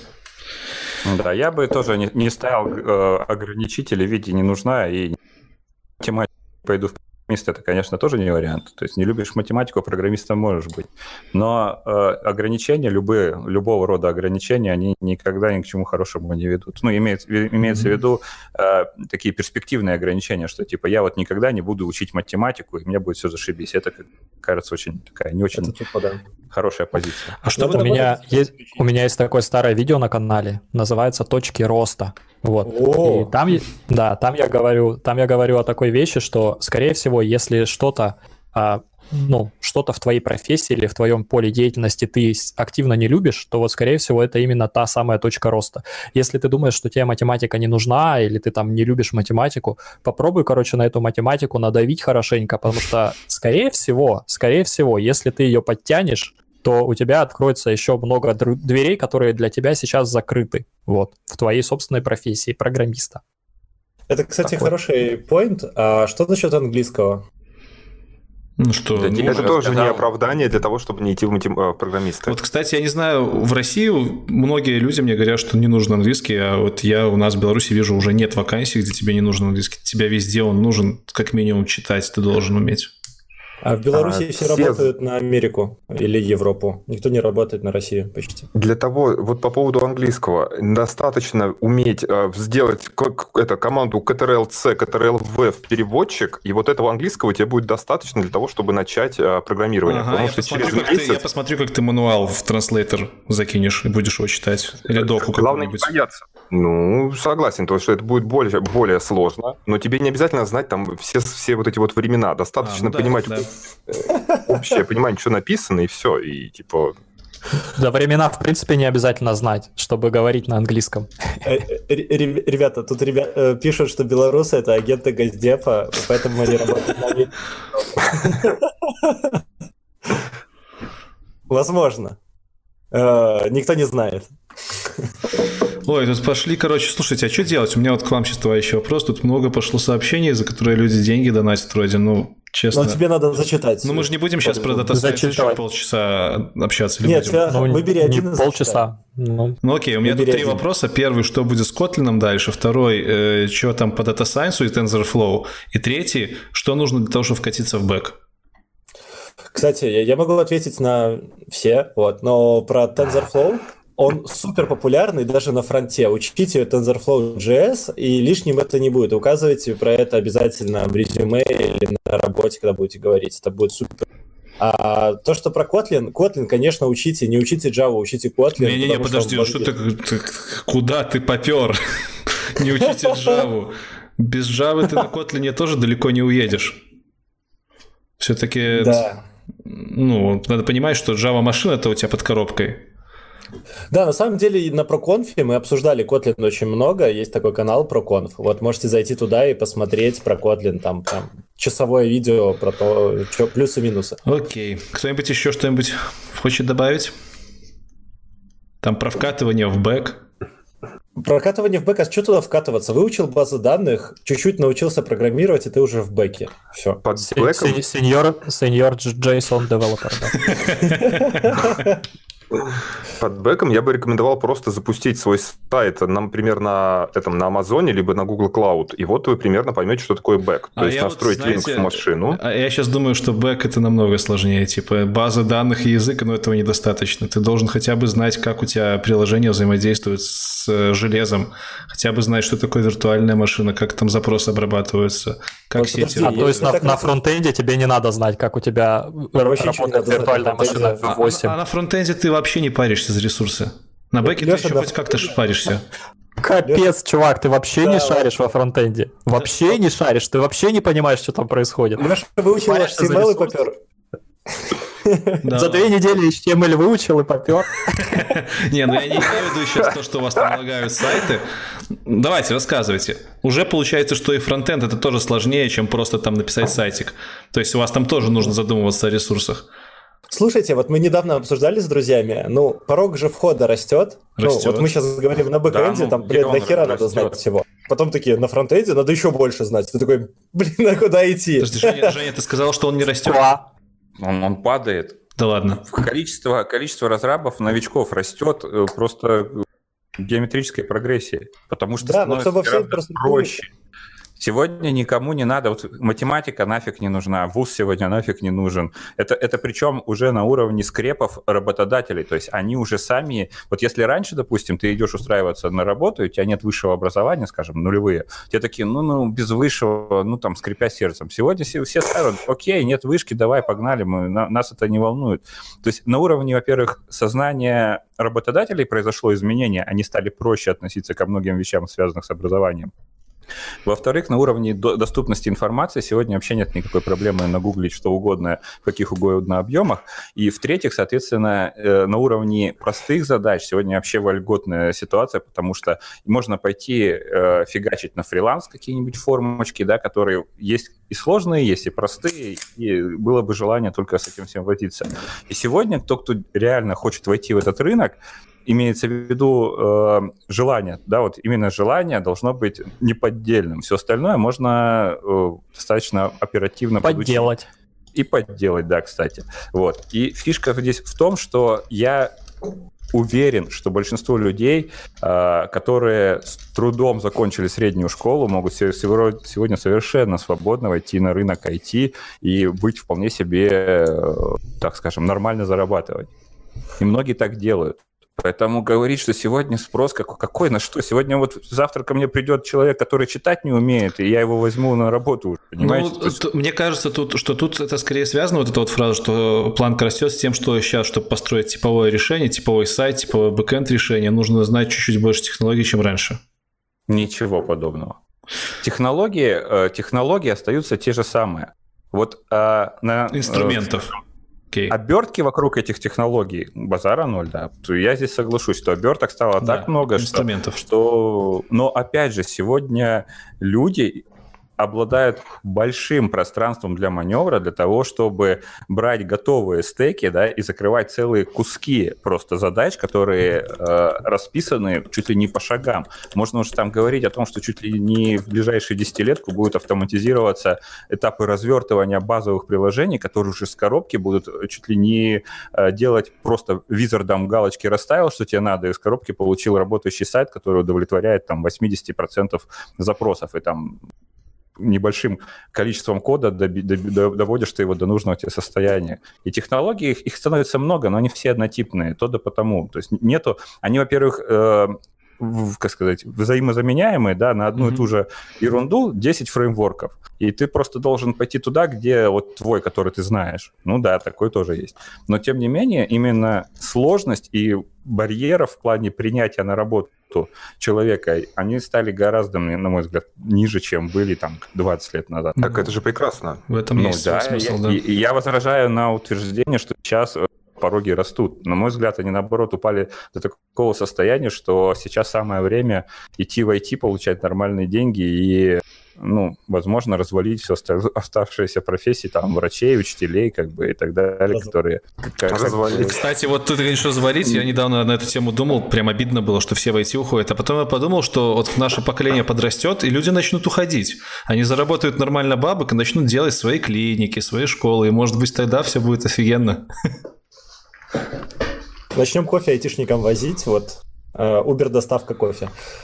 Да, вот. Ну что, поехали дальше, наверное? Да, погнали. Давайте. Но на самом деле планка немножко растет. Вот мы пытались как-то найти Spark программиста, вот Spark, да? А, и, Погнали и в дальше. городе было... Ну давай закончим мысль. Все, мысль закончена. Ну, на самом деле, есть просто э, стейки, где людей стало очень мало. Например, как PHP. Вот. Например, ну, как преподаватели есть... и врачи. Да, да, да. Ну просто я вот подумал, среди нас же нет ни одного PHP-разработчика. Не, ну подожди, Егор, кем сложнее устроиться, преподавателем или программистом? Я думаю, преподавателем. Ну, да. тогда о чем мы говорим? Ну, программисты как бы испытывают... Вот сейчас у них самая такая... Э, их время, что называется, когда можно... Жирок снимать. Да, когда уже можно на самом деле зарплаты-то скидывать. Вот все же Я все, понял. Все, любимый вопрос, а когда пойдут зарплаты вниз? А вот э, как бы это уже первый этот э, мне, звонок. мне надо снимать видео, которое я хотел снять, и меня, возможно, закидают говном, но мне не привыкать. То есть у меня уже... Какая тема? А, ну вот как раз вот на вот эти вот все вот, ну, то, что мы сейчас обсуждали, про вкатывание, про зарплаты большие, про вот это вот все. Вот это, вот это вот все. Не-не-не, не-не-не, вы просто, это валидация, это валидация, скажем так, того, что мои догадки, они правильные. Так, Дим, давай заводи следующую тему, а то мы будем сейчас общаться до ночи. А следующее, а знаете, кстати, что просят? Просят э, первые три проекта для Джуна в резюме. Вот это вот просят. Можно я скажу первый? Давай. Конечно. А, в моем резюме было, так как я достаточно недавно в IT, в моем резюме было три проекта. Первый – это был парсер, это был парсер, а, который... Одну секунду, мне просто до донат пришел, просто безумный. Алексей, большое спасибо за поддержку. А, первый проект – это парсер, который позволит тебе понять, как работает веб. То есть э, парся данные, можно понимать, как работает HTML, откуда приходят данные, как строится вообще а, структура сайта. Парсер — это первый проект. Второй проект — это бот для Телеграма. Это тебе позволит понять, как работает сервер, что такое IP, как ходят запросы туда-сюда и так далее. То есть второй проект — это Telegram-бот. И третий проект — запусти свой сайт, в котором есть э, регистрация, добавление постов, все, запусти его на Амазоне, чтобы он был под DNS доступен. Сразу вот хочу спросить у тебя, ты бота писал, ты писал обертку для пишки бота сам? Потому что я сейчас на да, я... сделал бота, и там уже куча всего готового, и смысла особо нет. Очень важно, да, надо брать самому, а чистые реквесты, какой-нибудь HTTP клиент, и самому написать запросы, типа get, post и так далее. Именно вот это даст угу. самое четкое понимание. Вот. Окей. А я когда вкатывался а, на свой .NET, у меня не было вообще портфолио. Я тогда был зеленым джуном, я честно говорил, что я написал а, одну, биб... одну библиотеку, в смысле сайт-библиотека. Ну, в смысле, не библиотека DLL, а сайт для обслуживания книжек. И я даже никому его не показывал, потому что мне было стыдно, и я говорил, что я этот сайт сделал по книжке. И у меня особо ну, не... вот видишь. В мое время меня спрашивали по теории, на портфолио не смотрели. Вот в твое время. А, а начали мы с того, Лекс, что нифига не поменялось. И ты думаешь, что сейчас вот Джун без проектов может прийти, и его возьмут на работу? Я думаю, что это особенности бэкэнда. Мне все-таки кажется, что на бэкэнде... Но проекты, о которых я говорю, это был не настоящий проект, это был пет-проект. То есть там была куча не очень хорошего кода. То есть это был не идеальный проект, это был просто мой пет-проект. Я собесил парочку людей в прошлом году, Э, на, на прошлую свою работу и смотрел, как собеседует мой начальник, он не смотрел на проекты. То есть, если у человека есть GitHub с проектами, это плюс. На его можно посмотреть. Но если его нет, мы прекрасно могли погонять его по теории и примерно сложить представление.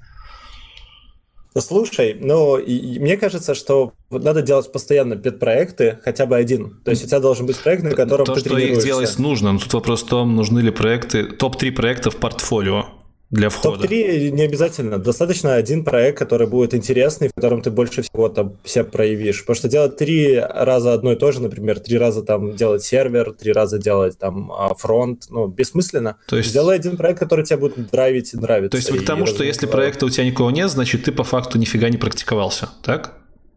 Ну, да. ты должен про что-то рассказать. То есть, ну, если окей. ты говоришь, а у меня просто ничего не было, в универе просто на паре сидел, и мне сказали, иди во фронтенд, и ты такой, ну вот я во фронтенде, Но... у вас на собеседовании. Опять же, вот вспоминая мои опыты прохождения собеседований, у меня было 11 собеседований перед моей первой настоящей такой длительной работой, 11 собеседований. На одной из вакансий, откуда мне пришел офер, у меня вообще не спрашивали про мои проекты, просто спросили, типа, работал ли я с Selenium, как там работают HTTP-запросы, и все. То есть где-то им, э, работодателям, нужны Подожди, твои ты на разработчика собесился? Нет, я собесился на тестировщика а, автоматизатора. Угу. То есть вот, может быть, в этом как раз разница. То есть я-то типа не программист, и я типа так. Ну, просто ты про Selenium заговорил, я думаю, нихера себе, уже у программистов про Selenium спрашивают. Да, неожиданно такой вопрос. А что ты знаешь про WebDriver? И что это такое? А. WebDriver — это приятно. А как делается DLL-ка? Собери мне DLL-ку. А, как сделать инсталлятор а-ля Windows? Я таких слов А что Женя с Димой молчат? Они, походу, пошли курить, вот. А что, нет, я здесь. Или они я с чатом общаюсь. Для... Гуглим, гуглим, активно гуглим, как делать. Ну, смотри, на самом деле, а, а, здесь как бы а, один из проектов, который, например, я иногда рекомендую сделать, это RSS-читалка. Вот, О, то есть кстати, такая... хорошая тема, согласен нормальная, чтобы бэкэнд был, который подтягивает твои RSS-каналы э, ну, время от времени, чтобы был какой-то фронтенд. А, возможно, даже ты можешь потом... Это проект, который может стартовать очень маленьким, и его можно нарастить потом. То есть ты можешь RSS-читалка, начать... в двух словах, это вообще что такое? А, да, это очень интересно. Для таких старперов, как я, мы все еще помним, что такое да лучшая технология знать, что на планете Земля RSS. И штука в том, что некоторые сайты э, как бы все еще выгружают свои статьи в формате специальном, такой основанный на XML. И ты можешь эти форматы агрегировать, и у тебя в итоге твой, твой список новостей собственный. Вот. Когда-то была очень прикольная RSS-читалка, называлась Google что-то там, я уже забыл название, вот, неважно. А, они закрылись. Можно сказать, что это просто парсер XML. То есть, ну, грубо говоря, бы... кто-то, выпустил, кто-то выпустил статью, а ты эту статью взял и к себе э, в свою ленту, которую ты сам сверстал, залил, правильно?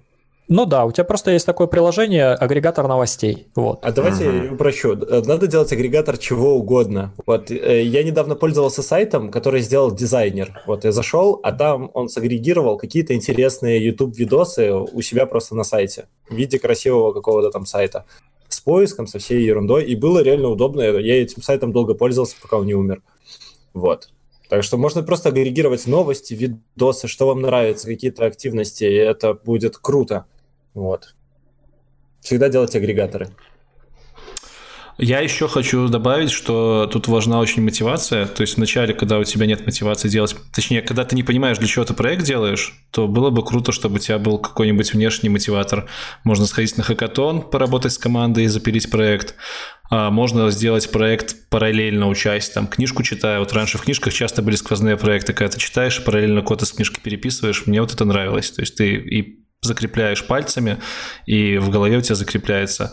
Это к тому, что просто писать пет-проекты, которые а, абстрагированы от реальности, никому не нужны, это зачастую сложно морально. А, а я как-то пробовал еще в детстве делать такую вещь, что я подумал, окей, я вот все, я программист, я делаю сайты, все, я бог, Вот, я пошел к друзьям и говорю, вот я программист, делаю сайты, не хотите сайт? Вот, делаю по дешевке. Вот. И мне пришел, сразу познакомили с директором какого-то СТО, он приходит и говорит, мол, вот, я хочу сайт, вот, на нем должно быть все просто, ну, вот, как Facebook. И... И таких было очень много, то есть люди реально не могут уровень, который ты можешь дать. Так что э, реально, если у тебя есть портфолио, это круто, если его нет, ты можешь увлеченно про что-то рассказывать, э, то и без портфолио ты достаточно будешь крут и успешен. Дима, есть, а вот ты, ты, наверное, как менеджер собеседуешь участников команды? Ну, мы последнее время особо не нанимаем, но а. вообще собеседовал, да. Ну, то есть, вот что, с чем обычно они приходили? Или там уже сеньоры были в основном? Да, мы не нанимали джунов э, таких. Okay. То есть мы нанимали как бы, э, ну, медлов и выше. То есть mm-hmm. у нас тестовое задание есть, и тестовое задание очень довольно показательное. Вот, Слушайте, поэтому... а вы верите в тестовые задания? Конечно. Да, почему нет?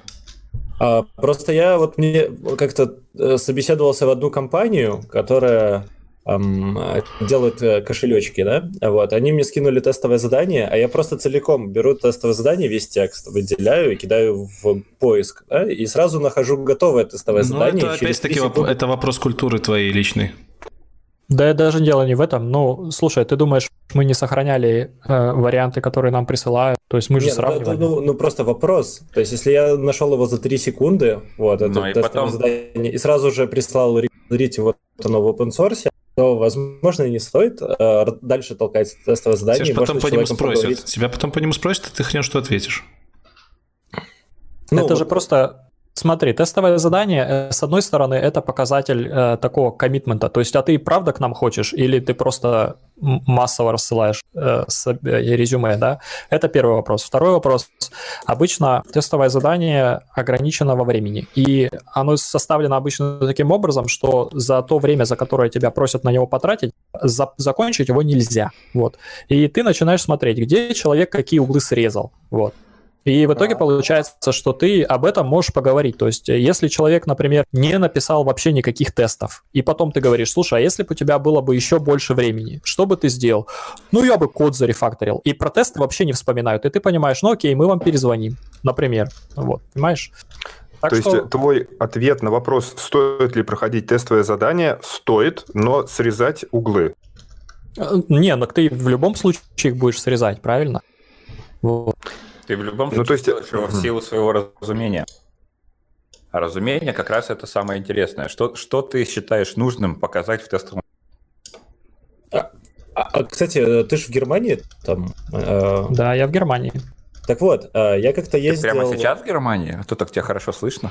Да, кстати, я даже удивился. Ты мне мою бабушку бабушку мою напоминаешь.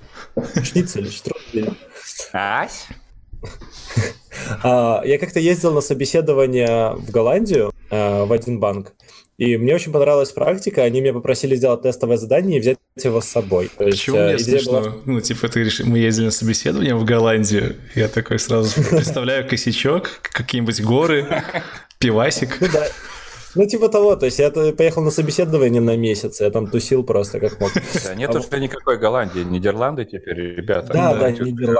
Привлекает количество. А, да, да, они, они же отказались от э, Голландии, а название, там у них было связано с тем, что это было связано только с небольшим количеством регионов, это вот название Голландия. Сейчас Горы, они отказались. Они, они как раз отказались по той причине, что со словом Голландия связано представление о наркотиках и проституции. Вот теперь Отлично. Они... Серьезно из-за этого?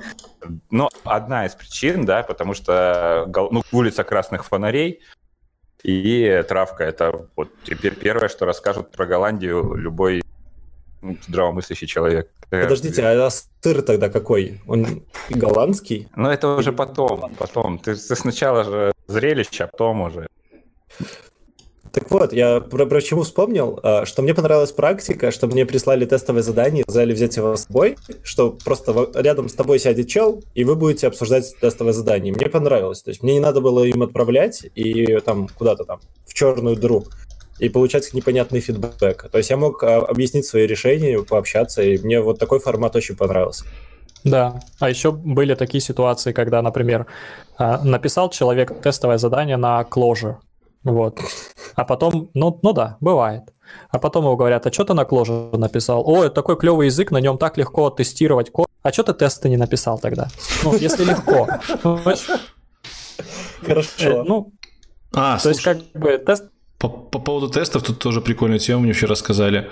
Э, плюсовик мне говорит, вот ты напишешь Hello World, вот ты C-шарпник, напишешь Hello World правильно, я такой, типа, «А к чему вопрос? Он говорит, ну вот у меня все джуны пишут Hello World неправильно.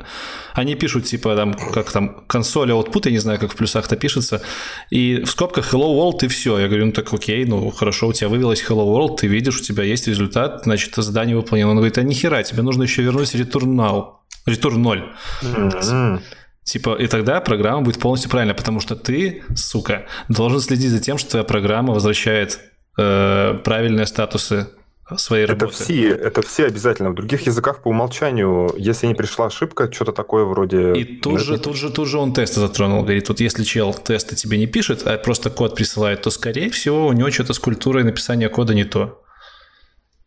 Что вы думаете по этому поводу? Я думаю, это сишник просто. Типа, можно найти докопаться до любого, типа, чего угодно. Типа, можно докопаться. Вот.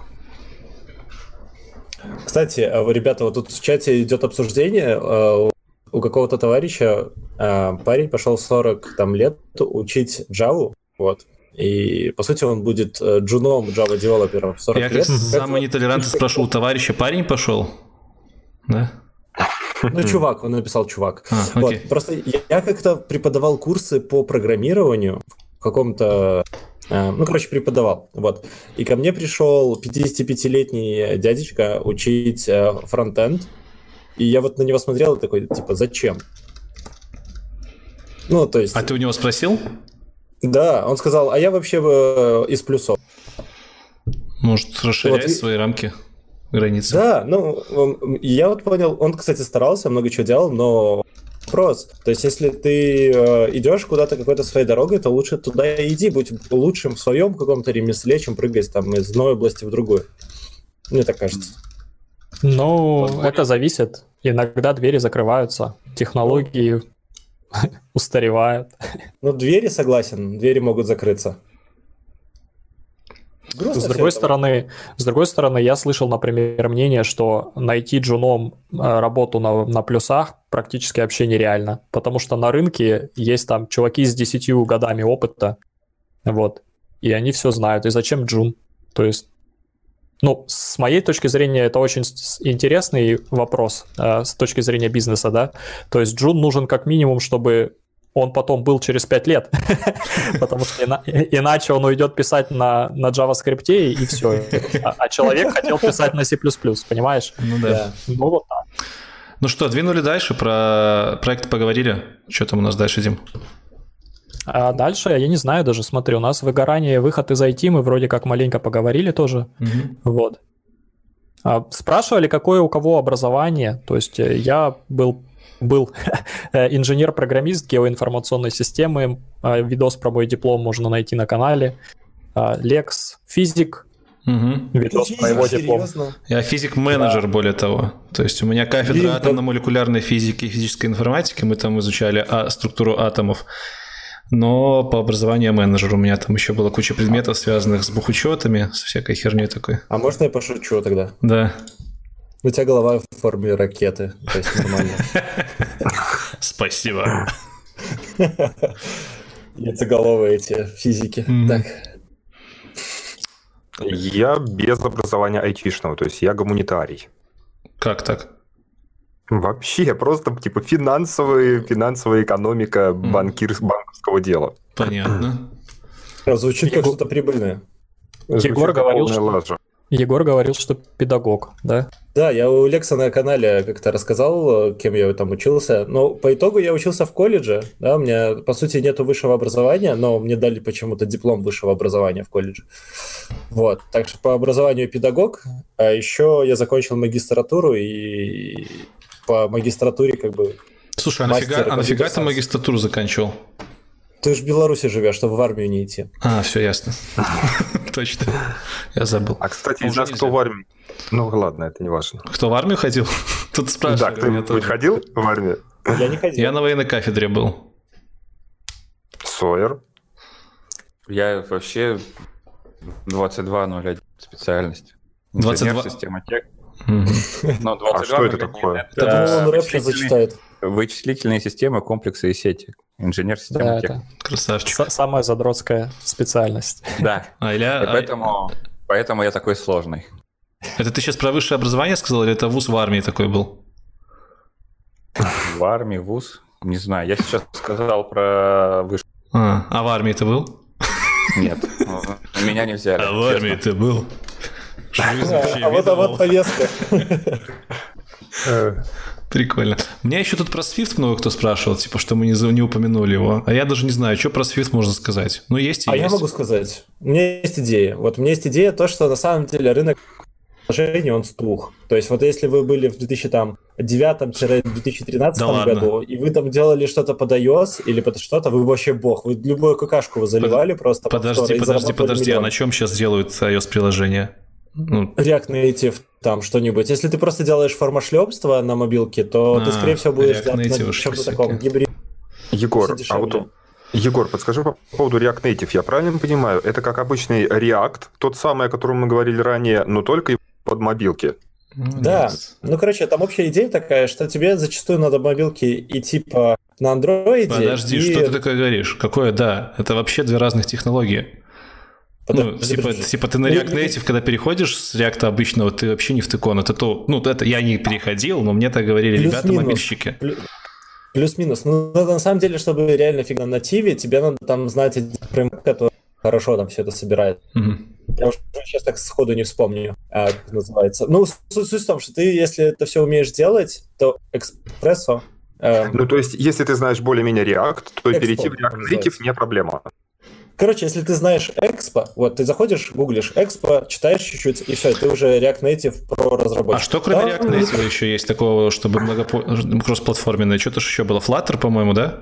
Flutter, Cordova до сих пор пользуется популярностью, на самом деле. Популярность Cordova еще... это сейчас она во что-то вывалилась. По-моему, React Native ее использует, нет? Нет, они не живы там сами по себе А, Kotlin же, по-моему, еще позволяет под iOS компилить, если я правильно Есть помню. еще Native. В Ionic он вы, выродился. Вот, есть mm-hmm. native скрипт, есть еще у Vue какой-то там Vue native, э, короче, Angular native есть. Ну, короче, там уже каждый запилил что-то под native. Просто общая задача такая, вам редко нужна именно формашлепство, какой-то кошелечек там и какая-нибудь там калькулятор, который бы работал только там, например, на iOS. Да? То есть Зачастую вам надо iOS и Android. Это уже два разработчика нанимать, если, если там на Swift и на... А, блин, ну тут Native еще можно, ёптель. Забыл про свой любимый да, язык. Который бы работал... Так и на Ruby можно. То есть на любом языке ты сейчас можешь под мобилки что-то написать. Смотря какая у тебя боль будет.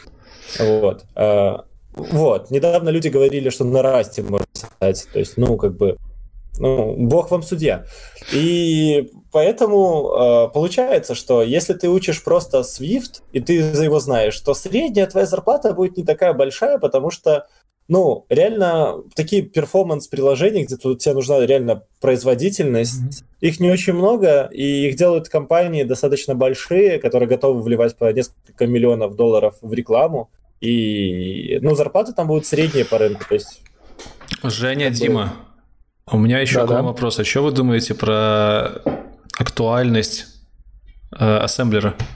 Вы как самые такие закаленные ребята. Актуальность. Актуальность ассемблера для чего? Веб-ассемблера или просто ассемблера? Ассемблера, ассемблера. Тут меня спрашивают, нужно ли вообще изучать его, понимать, как он работает в наше время? Это зависит. Ну, я отвечу, потому что я, как бы, как сказать, я не касался ассемблера дальше, чем эмулятор ассемблера в институте. Mm-hmm. Вот. Ну, как бы полезно понимать, что вообще там происходит.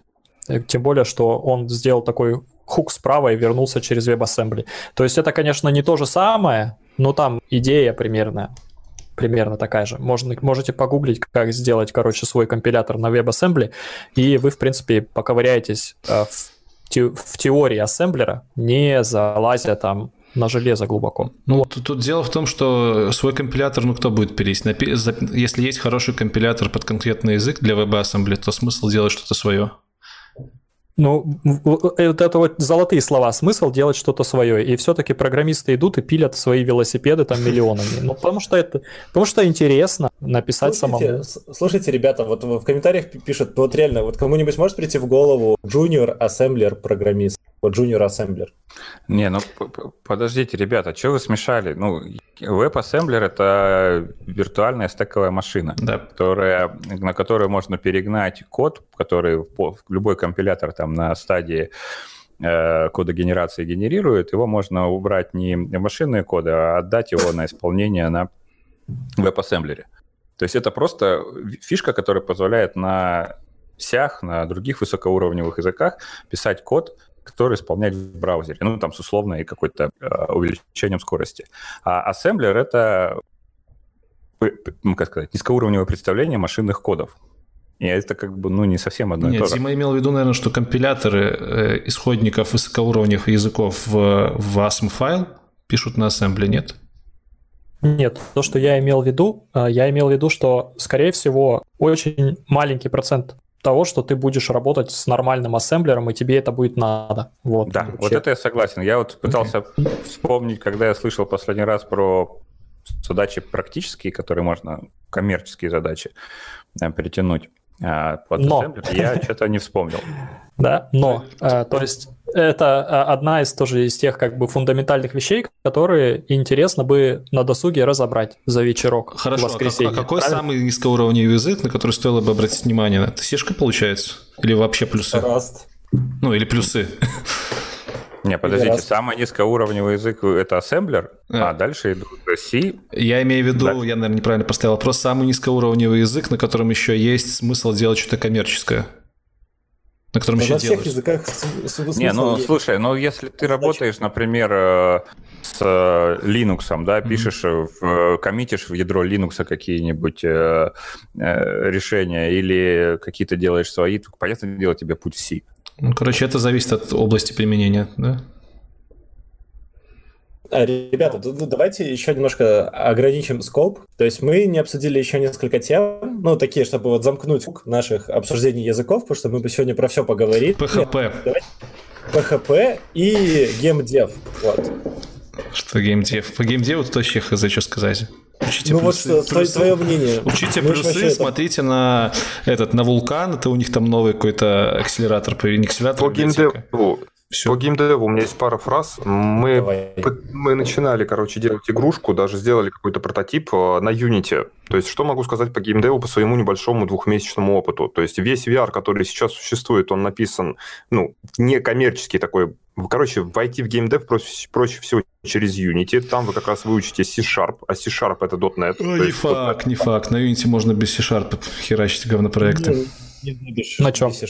На чем? В Unity есть очень сильный визуальный редактор. Ты можешь, не, не залазя в код, делать говнопроектики. Не, но без кода ты там будешь Ну, это, это, знаешь, это все равно, что говорить, что ты можешь на Dreamweaver делать сайты. Ну, вот я ну, про это и говорю. Просто много кто делает так, действительно да. кучу говнопроектов вот таким образом. И вот. Ну да. Вот, то есть Unity, если вы начинающий игровой разработчик, геймдевер, берите Unity, и типа это вообще классная тема. То есть даже я вообще с нуля за, там, за два месяца мы запустили прототип игрушки самый простой, и это было весело. А я бы вот сказал, что начинающему геймдеву было бы неплохо попробовать свой движок минимально написать, чтобы просто понять, как происходят эти рендеры. Ты представляешь, как это работает? А это, ну, я тебе скажу, ну, да-да-да. Это ты у Вендертона подглядел, да? Нет. У своего дружка. У нас есть курсы трехмесячные, даже в Минске, там, на которых можно за три месяца научиться на плюсах писать свои маленькие движки. То есть ты не напишешь, конечно же, там линейку вторую, но ты напишешь Марио за три месяца. Не, ну так ты Марио имеешь в виду за два клика в Unity, да. Без Unity. Ну, ну можно написать того, хотя бы... Хочешь, конечно. Хотя бы Тетрис написать можно сначала, с нуля. У меня есть маленькое мнение по поводу геймдева. Вот. Женя, Все, подожди, подожди, подожди, подожди, Женя там... Давай. Я такой... «Э, э». Давай, Нет, давай, ну, фишка в том, что э, если мы говорим о современных движках, они все трехмерные, да, то есть mm. мы должны, если де... имеет смысл делать движок, если он будет трехмерным. Если это будет просто спрайтовый какой-то движок, который будет в двухмерном на двухмерном экране накладывать картиночки, да, ну а смысл-то такого движка? Ты так... потом пойдешь в трехмерные, все, все, все топовые движки, они трехмерные. Тогда... я к тому, что мы возвращаемся, и чтобы мы разобраться, нужно написать свой какой-то хотя ну, как... Возвращаемся к математике и к матрицам. Рендер-то везде один и тот же. Ну, плюс... Нет. Все зависит от того, чего ты хочешь. Если ты хочешь разобраться, как работает это под э, капотом, надо писать свой движок. Если ты хочешь сделать игру, бери игровой движок и делай игру. Разные вещи. Ты же не будешь писать свой HTML, чтобы изобрести сайт. Ты берешь готовый HTML. Ну, может, в этом и есть. Ну, опять же, кроме рендеринга есть обработка есть сетевые э, вопросы, да, то есть э, как бы рендеринг это один из этапов построения игры, а потом тебе нужно будет делать э, и обработку звука, да, и, mm-hmm, и поддержку mm-hmm. различных звуковых форматов, и там бог весь что, как бы, это все выльется в такой даже маленький. Просто у нас в свое время был маленький э, движок Allegro для DJ GPP, это, короче, гнушный C, вот. А, и он вешал... То есть почему мы... Это было еще, кстати, в школьное время. Почему мы перестали писать свои движки? Потому что после того, как мы там очень много сил потратили на то, чтобы написать свой движок, мы получили простейший э, движок, который умел работать э, со спрайтовой графикой, да, умел там из э, какой-нибудь картиночки JPEG подгрузить картиночку на экран, и какая-то там элементарная логика была. И потом мы взяли самую простую библиотеку, которая была, и она оказалась э, там, в миллион раз больше, чем то, что мы писали там ну, около года. То есть ты такой больше, маленький... Больше, значит, и мощнее, да, соответственно? Ну, она как бы была с поддержкой всего, чего ты можешь ставить. Там лавок, фонтов, э, э, с поддержкой 3D, ну, короче, с кучей примеров. То есть, э, ну, куча направлений, которые ты даже не думал. Мы работали только с графикой. Ты сказал рендеринг, mm-hmm. вот только с ней. И оказалось, что даже по одной графике, чтобы написать что-то, что позволит сделать даже простую игру сложнее Тетриса, условно говоря, ты сейчас как бы умрешь, чтобы это написать. Просто сейчас, сейчас надо еще понимать, требования к играм вообще изменились. Сейчас написать Тетрис, э, ну, это как бы ты никого этим не удивишь. Подожди, подожди. Вот я тут сейчас влезу. Вот как раз э, моя тема. Требования к играм изменились. То есть, э, ну, когда они не изменились, но э, вот насколько были популярны раньше пузырики, да, там три в ряд, они до сих пор также популярны. Ты делаешь просто свои пузырики, заливаешь в App Store, и они тоже популярны. Ты тоже с этого можешь заработать. То есть в геймдеве не обязательно придумывать что-то новое. Вот. И это нормально. Ребят, мы ты сами... не будешь, не будешь на 16-битной, не 16-битной, ну да, 16-битной графике это делать. А, не, ну да, ты будешь делать ты это тебе, на современном JavaScript. Тебе нужно поддерживать. Если вы сейчас как бы начнете делать движок низко, и уберете все, что у вас есть, все библиотеки, которые реализуют низкий уровень, вы столкнетесь с архитектурными всякими моментами, связанными с отображением э, там, видеопамять ваших э, картиночек. И, ну, то есть я даже не знаю, как сейчас э, стоят дела, на самом деле, с этим э, вопросом. Но если мы говорим о там, нулевых годах, когда шло развитие компьютера, в принципе, в направлении графики и производительности значительно э, интереснее, на мой взгляд, да, то есть когда появлялись э, новые идеи, э, то, например, чтобы пойти, уйти от там 320 на 200 графики на 640 на 480, да, в 200, 256-цветной палитре 8-битной, да, тебе нужно было под, под, подгружать э, весодрайвер, который бы тебе э, мапил куски экрана 320 на 200, получается 640 на 480, он имеет 4 э, под экрана 320 на 200. И тебе нужно было на память мапить эти куски, туда писать графику, и э, потом как бы э, собирать все вместе. Ну, то есть так, на, на пальцах, если.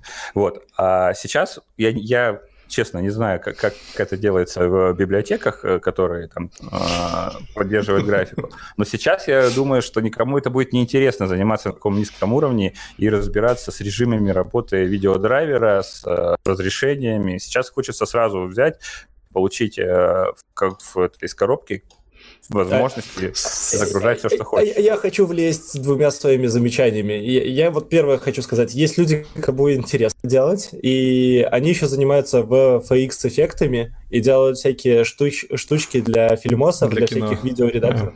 Да, для кино эта тема просто бомбическая. Вот если ты можешь запилить какой-то такой плагин, например, дымок какой-то там крутой, ты, ты вообще король. Ты миллионы долларов будешь делать вот направо-налево. Слушайте, мне вот. этот вопрос прислали такой. Типа, ожидаю тему PHP, и нахрена моя жена потолстела, бля. Я просто угораю уже две минуты. Вам не кажется удивительным, что мы за два часа ни разу не поговорили про PHP? Мы говорили. PHP — это язык программирования. Ну, мы поговорили там совсем чуть-чуть, вообще вот меньше всего. Потому что он мертв. Он мертвее всех мертвых. Ну, По-моему. нет. Да нет, 75% сайтов написано на PHP. Что вы думаете, будет в 2020-м PHP так же актуален, как и раньше? Будет, конечно. Будет, будет. дальше пойдет. Конечно. А почему про него Мало... все меньше и меньше говорят? Там денег все меньше и меньше. Вот, ну, в нет. этом проблема. Он становится лучше и лучше, поэтому меньше хайпа, ой, меньше говна, и поэтому... Ну, почему про Руби, про которую тоже не говорят? Говорят, что он сдох, а про PHP никто не говорит, что он сдох, хотя говорят меньше, чем раньше, намного. Потому что про Руби только я сказал, типа, сегодня. Не, подожди, Лекс, ты хотел сказать, что ругают PHP Ру... меньше, чем... Да, да, да.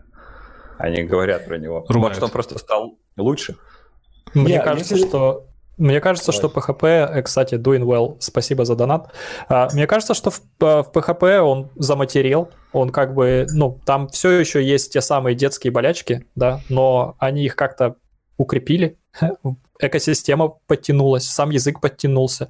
Они э, в PHP притащили практически всю Java целиком, насколько я знаю. По крайней мере, когда я из него выкатывался, э, там как бы так уже было. И, ну, и, и и за, запилили клевые фреймворки на нем, на которых нормально можно писать сайты, и все.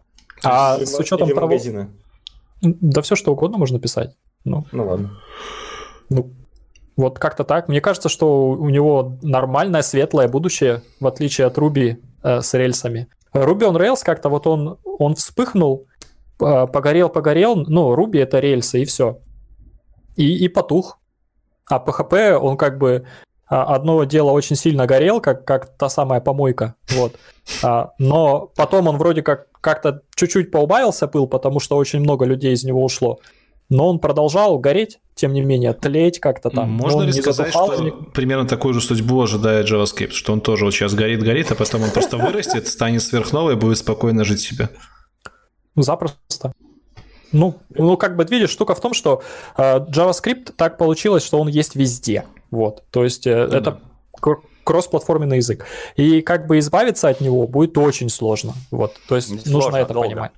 Ну и долго, Его да. Будет вот. долго избавиться. И дорого. И ну, непонятно зачем.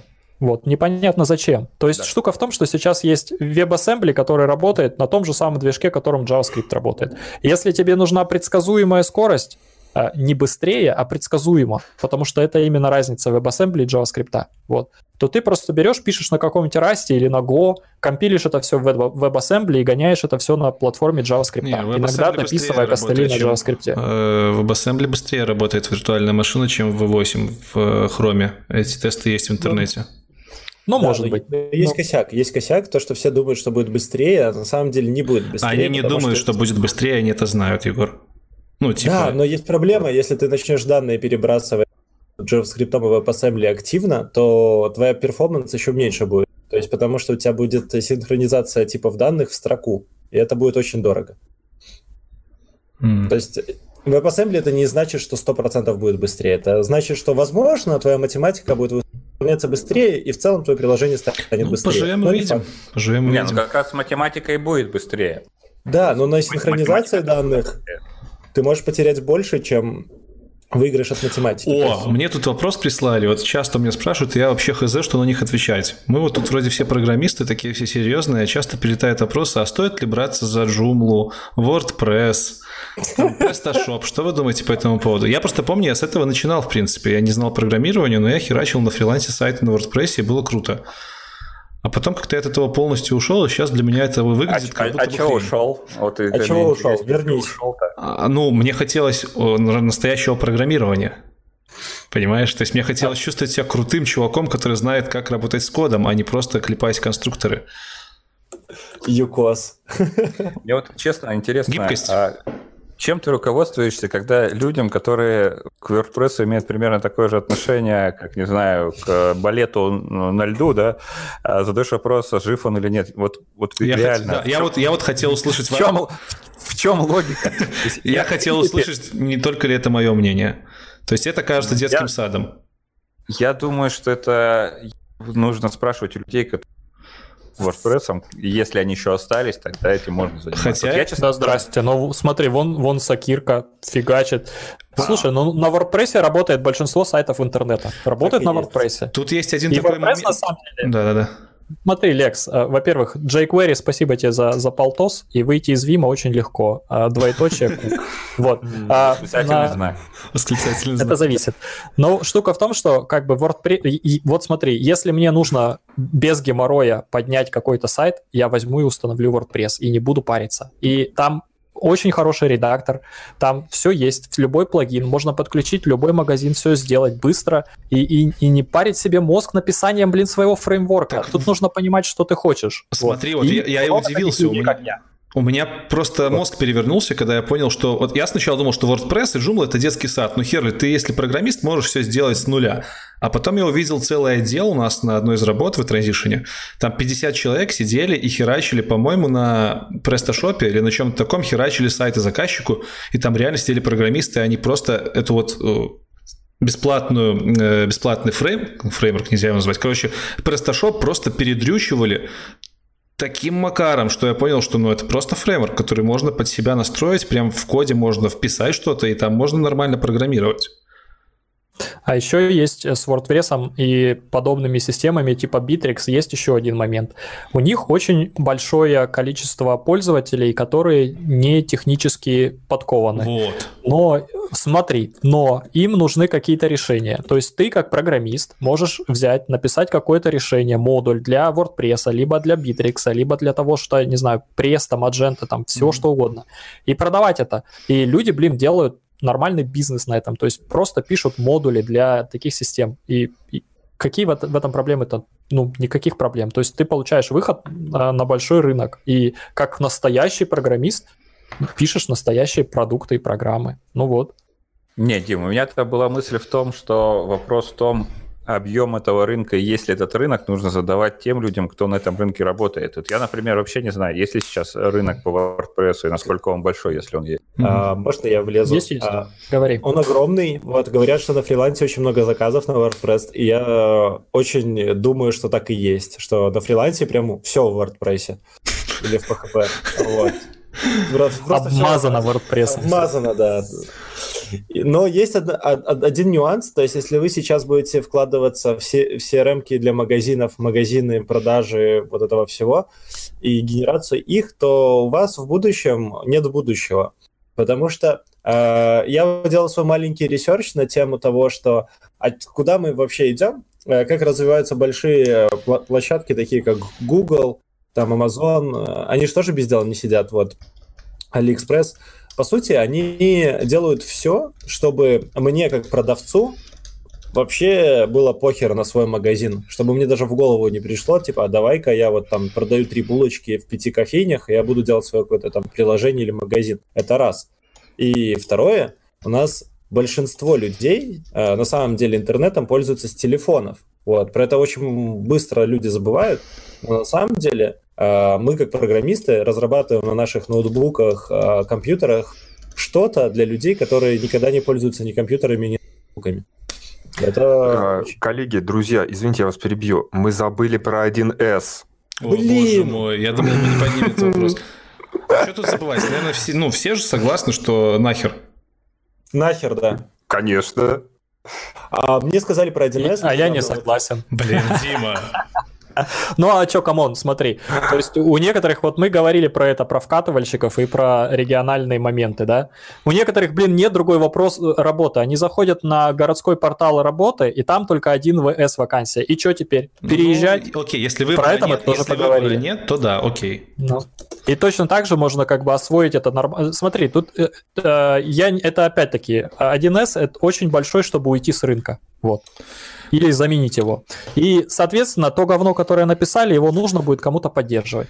Стой, э, стой, как сказать, э, как это называется, attitude, ну, на, сто, сто, с тем настроением, которое есть у программистов э, с точки зрения 1С, получается, что как бы никто туда не идет. Соответственно, если ты туда заходишь, скорее всего, работа у тебя будет. За а так как ну, да, 1С... За, за счет... Слушай, смотри, да. а так как 1С напрямую связан с бизнесом, то есть это тот самый центр прибыли Sawyer, помнишь? Вот. То, скорее всего, зарплату тебе будут платить нормально. Ну, потому вот. что никто не идет, соответственно, зарплаты там есть нормальные. Да, никто, никто не идет, зарплата есть, работа есть, Но... и ты на, напрямую решаешь какие-то проблемы вопрос, реального бизнеса. Вопрос в том, сможешь ли ты потом после этого болота развиваться дальше в более широких технологиях. Слушай, ну это зависит про, про, э, от, про твое же самое болото в C-Sharp. Вот сможешь ты или нет. Это же зависит от тебя, Мое это не зависит от технологии. На твое болото, а их болото не похоже так, ни на чье болото. Так вот я Вопрос про то и говорю, что зависит от тебя все. Вопрос в том, уедешь ли ты в Германию, зная один Уедешь, уедешь, уедешь. Да ладно. Уедешь. Да ладно. Да, есть вакансии. Вот, по крайней мере, есть в Фейсбуке группа понаехавшие в Мюнхен айтишники, как-то так называется. И там, неда- там недавно была вакансия, нанимали с перевозом 1С-ника. Потому что 1С, 1С это мировой бренд, ребята. Я точно так же, как S... Точно так же, как SAP. Да. Вот. Лекс, а давай соберем в Минске 1С метап. Вот, посмотрим, сколько их есть. Ты хочешь, чтобы нас забросали яйцами? Да, они вас просто порвут. Нет, у меня есть ребята знакомые, которые вот после моей одногруппники, которые занимаются 1С, а, регионально хорошо живут. Вот как бы он, вот у меня вот конкретно кореш есть, с которым мы общаемся, он говорит, мне, в общем-то, пофигу, что люди думают. Я получаю хорошие деньги, а дальше пускай каждый говорит, что хочет. Ну, тоже Поэтому правильно. я согласен с Димой, что если ты кормишь свою семью и... То есть, понимаете, не все люди фанатичные программисты, как я, например, да, которым принципиально важно копаться в, вот, в программах, в как, разбираться, как они устроены. Кому-то просто хочется кушать. Кому-то хочется просто хорошо получать и при этом иметь какие-то гарантии. Да? Ну, они, конечно, не то чтобы супер надежные, но тем не менее 1С-ники, они не боятся потерять по крайней мере, из тех, кого я знаю, они говорят, очень большая потребность в их услугах, не видят себя а, на рынке безработных. То есть, и, по крайней мере, она... хочу выговориться. Не, не задают вопросов, а, а умрет 1С или нет, как Ру. Пока мы живы, он не умрет. У меня есть две истории. Я как-то работал на заводе, вот, на заводе, либо булочном, пек булочки. Вот, и к нам приходил чувак такой с флешкой, вот старенький такой на вид. И знаете, он поддерживал, он единственный программист был, который поддерживал всю эту инфраструктуру, которая, на которой работал завод. И вот она была написана явно им и явно плохо. Вот, поэтому он был единственный, кто мог Под, ее поддерживать. Подожди, у вас было ПО для выпекания булочек? Для печатания накладных каких-то для булочек. А, Какое-то такое сложная штука. Написано, не знаю на чем. Вот. И я думаю, с 1С на это же самое. На Delphi. Помните, вам говорили, когда вы шли в IT, что вы должны быть заменяемы, ваш код должен быть поддерживаемый. Так вот, я думаю, на 1С можно писать наоборот, типа самый неподдерживаемый код, вообще заменяемый, вот, и ты вполне будешь жить в шоколаде. Ну, вот. тут, тут, понимаете, тут у них еще есть небольшая подмена понятий. Есть же, кроме... Есть 1С, и в их инфраструктуре есть Bittrex. Bittrex написан на PHP, и многие оперируют к тому, что вот я работаю с Bittrex на PHP, а значит, у меня все нормально. Хотя, опять-таки, Bittrex, он достаточно отличается от, по стилю написания от всего, к чему мы привыкли в современном мире. Ну, с одной стороны, да. Это человек, который вообще залазил внутрь Битрикса. Это, это я. А с другой стороны, никто тебе не мешает э, свой модуль, который ты пишешь, писать так, как ты хочешь. Вот. Ну да. А ты можешь использовать там любые свои там паттерны, которые ты там подглядел у Extreme Code. Вот, но Э, скорее всего, ты этого делать не будешь, потому что э, среда на тебя влияет. И все-таки, ну, там некоторые вещи гвозд, гвоздями прибиты. Но тем не менее, на самом деле, штука в том, что э, вот ты очень хорошую тему затронул. Да, он написан на PHP, и чё? То есть PHP это просто язык. Э, и на самом деле мы про это тоже уже, наверное, все на своих каналах говорили, что язык это просто инструмент, а как бы гораздо более важно это именно, не знаю, Прослойка приемы какие-то. Ну и, и это тоже, да. То есть да. и вот. Так что то, что ты пишешь на PHP, это как бы, ну, э, такой контраргумент. И на, на Bittrex тебя не спасает. Вот, ну, потому что Bittrex очень специфический. А PHP учится там очень быстро. Так-то. И вот так недавно общались с dns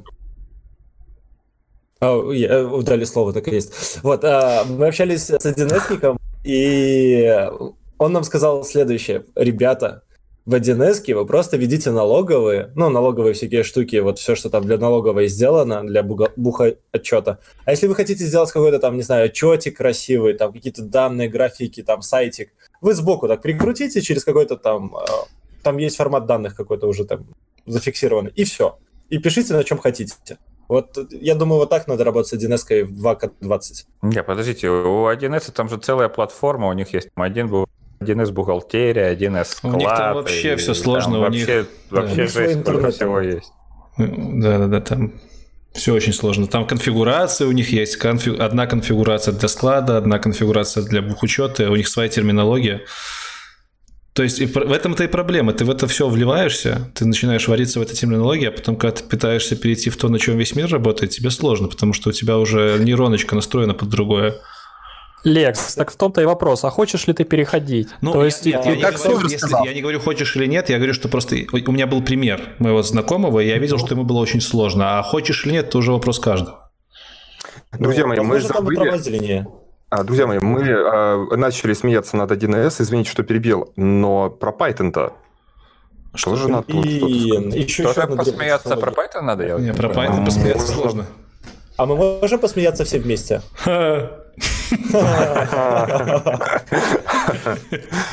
Ну, безумие. Так, а что а, вот, Лекс, какой твой мотив вытаскивать PHP, 1С? Мы как бы хотим... С какой целью их обсудить? Подожди. Просто... Мы обсуждаем тренды 2К20. Но э, они, почему они, я, они почему я вытаскиваю? Я почему вытаскиваю? Потому что я смотрю в чате, что спрашивают сейчас больше всего. Вот. Вот еще к вопросу трендов. Есть э, технологии, языки, которые набирают обороты, mm-hmm. брали и в всех парусах несутся. Наверное, интереснее рассматривать там 2020 набирающие, которые э, выстрелят в 2020 году, потому что когда ты на первой волне тренда, ты имеешь возможность э, ну, больше собрать сливок, скажем так, да, если ты новичок и как бы тебе нужно стартануть, то, конечно, стартовать проще на набирающих Э, Безусловно. популярность технологий, чем на тех, которые уже забиты рынок э, готовыми специалистами, которые тоже хотят кушать. Вот. Но если мы говорим про PHP и про 1С, э, то они обеспечивают, самое важное, они обеспечивают достаточно долгий, стабильный э, период, когда люди находят работу и получают за это деньги. И они пока ни, ни тот, ни другой умирать не собираются. Даже если они начнут проявлять признаки умирания, это продлится не один день, пока это все полностью уйдет с рынка и будет заменено чем-то другим. А вот э, какие-то новые технологии, они могут... Вот сруби мне вот этот момент. Я... Э, так же, как и с Перлом. Да, вот для меня что Руби, что Перл, они из одной области. Работа есть и под тот, и другой, но хайпа вокруг них давно уже нет. Вот, поэтому вот если говорить про выбор между PHP и Ruby, очевидно, это PHP. Если говорить про JavaScript и PHP, ну, наверное, это будет JavaScript, потому что проще. И больше, наверное, работает. Вот. Но вообще, как бы пинать PHP и 1С, я думаю, еще рано. Они еще очень... Может быть, даже наши внуки еще будут задаваться вопросом, умер PHP или нет. А, кстати, по поводу Python, я, у меня есть маленькое мнение а, по поводу того, что если, например, вы идете на собеседование в какую-нибудь европейскую или американскую компанию, и вам говорят такое, типа, кодинг-интервью или там рисуй мелочком на доске, то вот знание Python, вот это плюс, потому что ты можешь более короткие решения рисовать и, типа, быстрее писать на бумаге код, чем, а, чем если ты знаешь какой-то такой высокий ориентированный, объектно-ориентированный язык. Python это английский язык программирования, его все знают, да. Ну, ну типа того. Python, он еще университетский, по-моему, язык с некоторых пор.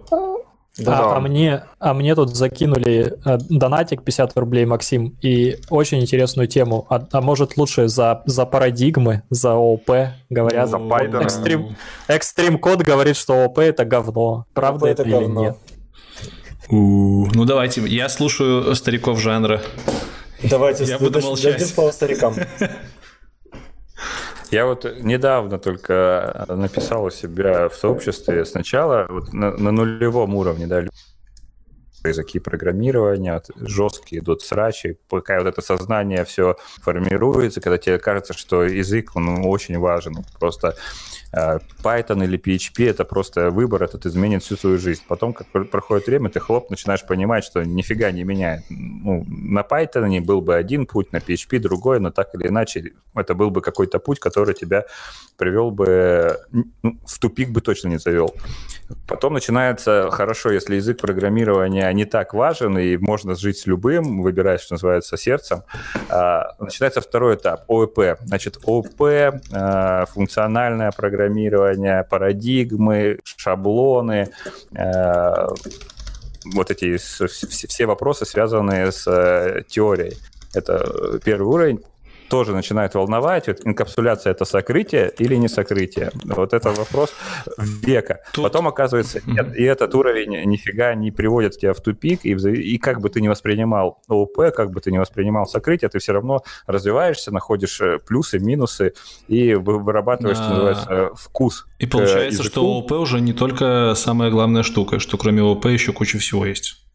Вот. А следующий этап – это архитектура. Вы начинаете понимать, что э, разделяя властвуй и при грамотном разделении и модулях подходах, вы вдруг оказываетесь в ситуации, когда вы можете изолировать часть вашего приложения, вашей системы и э, перестроить его в соответствии с э, трендами. Ну и как бы вот этот процесс перестроения, он бесконечен. Вы никогда это не закончите, потому что перестроив одну часть, вы столкнетесь с необходимостью перестраивать другую, и это вечное перестроение. И вот это на третьем этапе вы вдруг понимаете, что а, на самом деле а, рабочие вопросы, они а, и вот идеологические вопросы, они слабо пересекаются между собой. И когда вот приходит вот эта щелка сознания того, что и архитектура не решает всех вопросов, а решает процесс, да, то есть идет процесс, он не непрерывен. Постоянно появляются новые идеи, появляются новые задачи, ты их решаешь, и вот крутишься в этом все.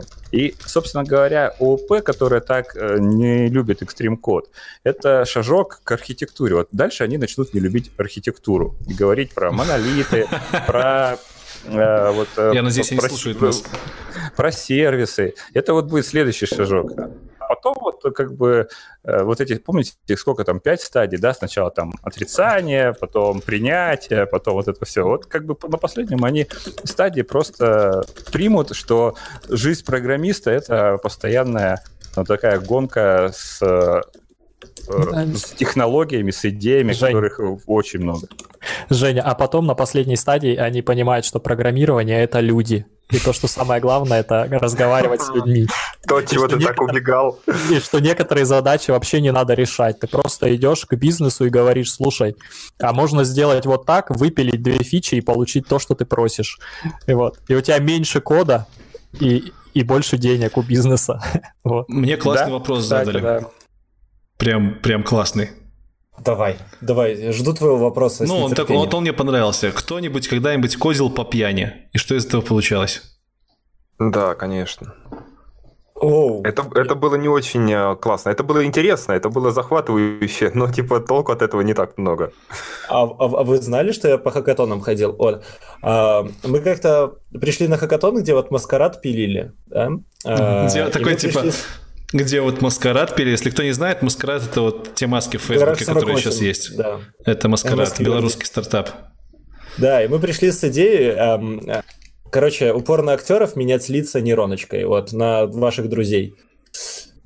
Вот такая идея. Как маскарад, только поприкольней. А, и, в общем, мы туда пришли, и мы думали, что, о, э, у нас же есть там предатор, такая вот штука была популярна на питоне, которая умеет это делать. И, короче, мы пришли, она не работает. Вот на хакатоне мы такие, типа, все, да-да, дипфейк, то, что сейчас известно.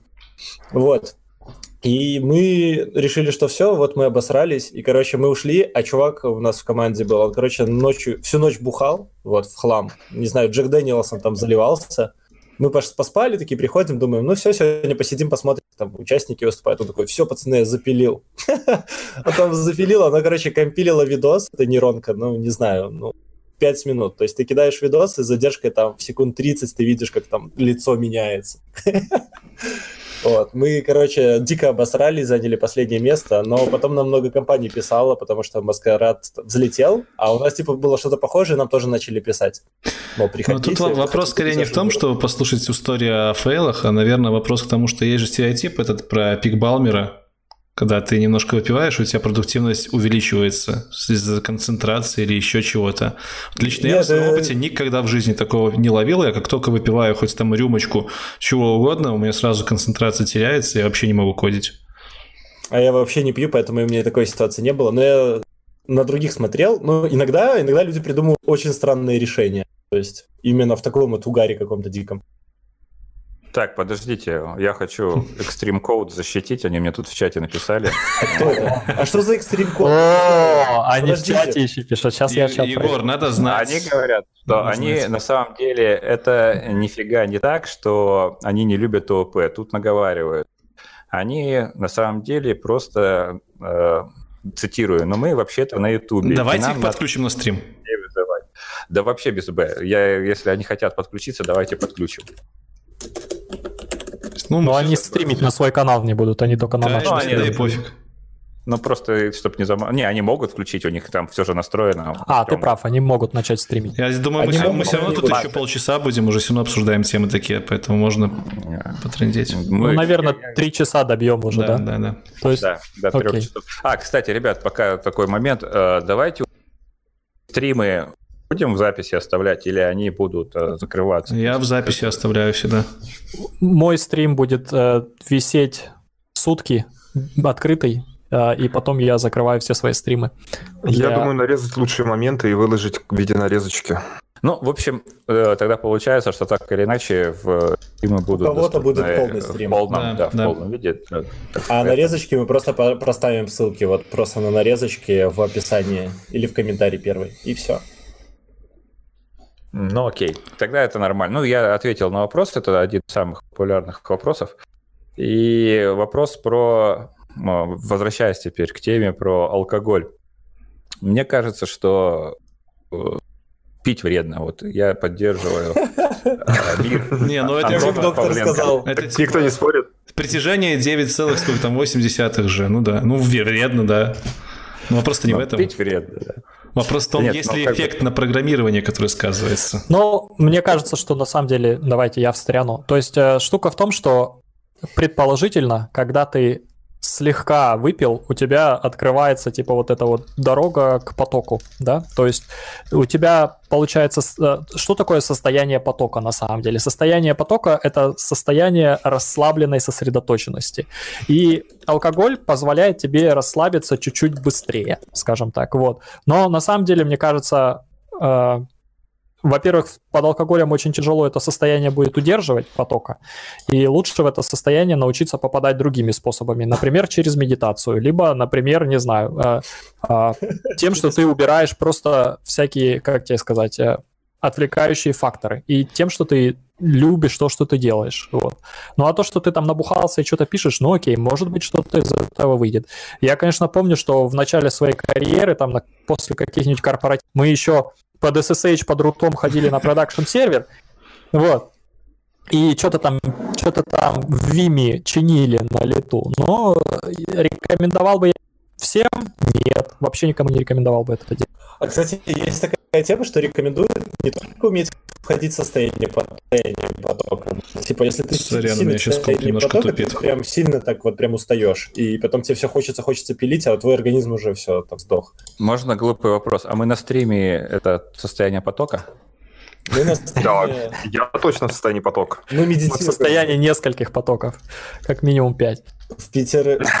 Пять потоков. У нас прямая связь с космосом. На самом деле, про состояние потоков и медитацию у меня был коллега, который был такой ярый сторонник вот таких всех эзотерических техник, и он а, утверждал, что э, мы все жалкие неудачники, он познал истину, и он сначала отказался от э, всей мясной вот, э, пищи и рассказывал о том, что его цель это перейти на солнечную энергию, что это в принципе возможно.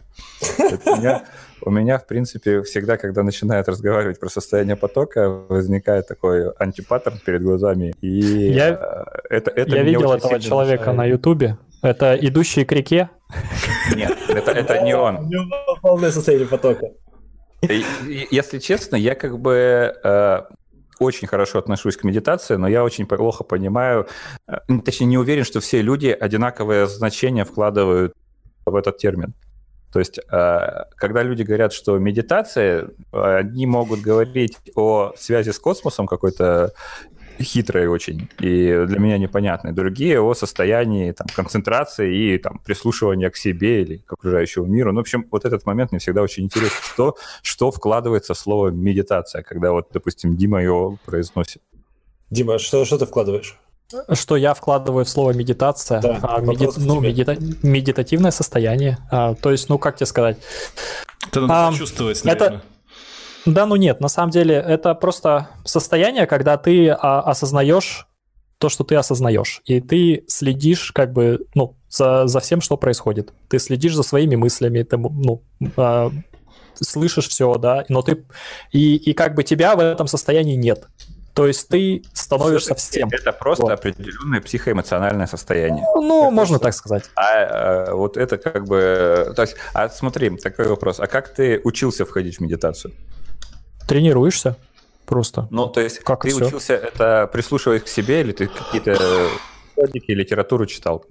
Не, ну, есть э, как бы самое, мне кажется, самый простой путь – это через наблюдение дыхания, правильно? То есть получается, что э, тебе не важно, что объект медитации, ты можешь медитировать на что угодно. Например, буддийские монахи медитируют на разлагающееся тело иногда. Это, ну, то есть, одна из... Это, ну да. Вот, то есть они сидят и медитируют несколько дней. А Слушайте, а, а вот можешь... правильно в комментариях пишут, что состояние потока – это когда ты отдал всю свою головную боль кому-то, и вот, и ты в состоянии потока и спокойствия. Так, товарищи, давайте уходите из состояния потока, а то тут уже Все, давайте, не, просто у нас на стриме Ар... У нас на стриме Артем, по-моему, Артем, да? когда зашел. Да, да, вот. Я просто воспользовался паузой. Артем, привет. Самый популярный YouTube-блогер на стриме. Хей, всем привет. Привет, привет. А ты кто? На, на, на, на, правда, после Хауди Хо и еще пары человек, но это все нюансы. Дима, представь, пожалуйста, человека. Да, а, Артем, а, ведущий, соведущий Extreme Code, вот, и ну, не да, всегда да. понятно, кто из них кто, но Артем это да, человек да. с прокуренным голосом. Да, да, да, да. Твои видосы Я не понимаю, как вы понимаете, что, что он прокуренный, но типа неважно. Второй, короче, перец у нас заболел, у него гастрит обострился, он лежит, умирает. Так а что, вот ты скажи, Артем, ты скажи, а, Артем, первый перец заболел или второй? Кто из вас первый перец? Блин, а можете, я не знаю, они как бы, мне кажется, равносильно. Оба первые. Два перца. Оба два первых. Хорошо. Да. Ты к нам с целью с какой-то зашел, правда же? Э, нет, меня просто позвали. Не, ну я подожди, просто, как понимаете? просто так? Тебя там нет. Сойер поливал. Вас, вас поливал Сойер, на самом деле. Я, не, я не поливал. Хотел... Можно я скажу спасибо каналу Extreme Code, потому что это один из первых каналов, которые я начал смотреть, когда еще был просто человеком, а не программистом. Я понял, что типа программирование это не так страшно, как типа все говорят, и типа это не только там супер заумные заучки и так далее. Типа вот Extreme Code, все дела. Спасибо. Ну да, хорош. Очень приятно такое слышать. А мне девочка деле. недавно одна сказала, а я, я начинаю программировать на C-Sharp, я смотрю ваш канал и канал Extreme Code. Я говорю, девочка, ты молодец, но Extreme Code ты уже смотри, когда станешь сеньором.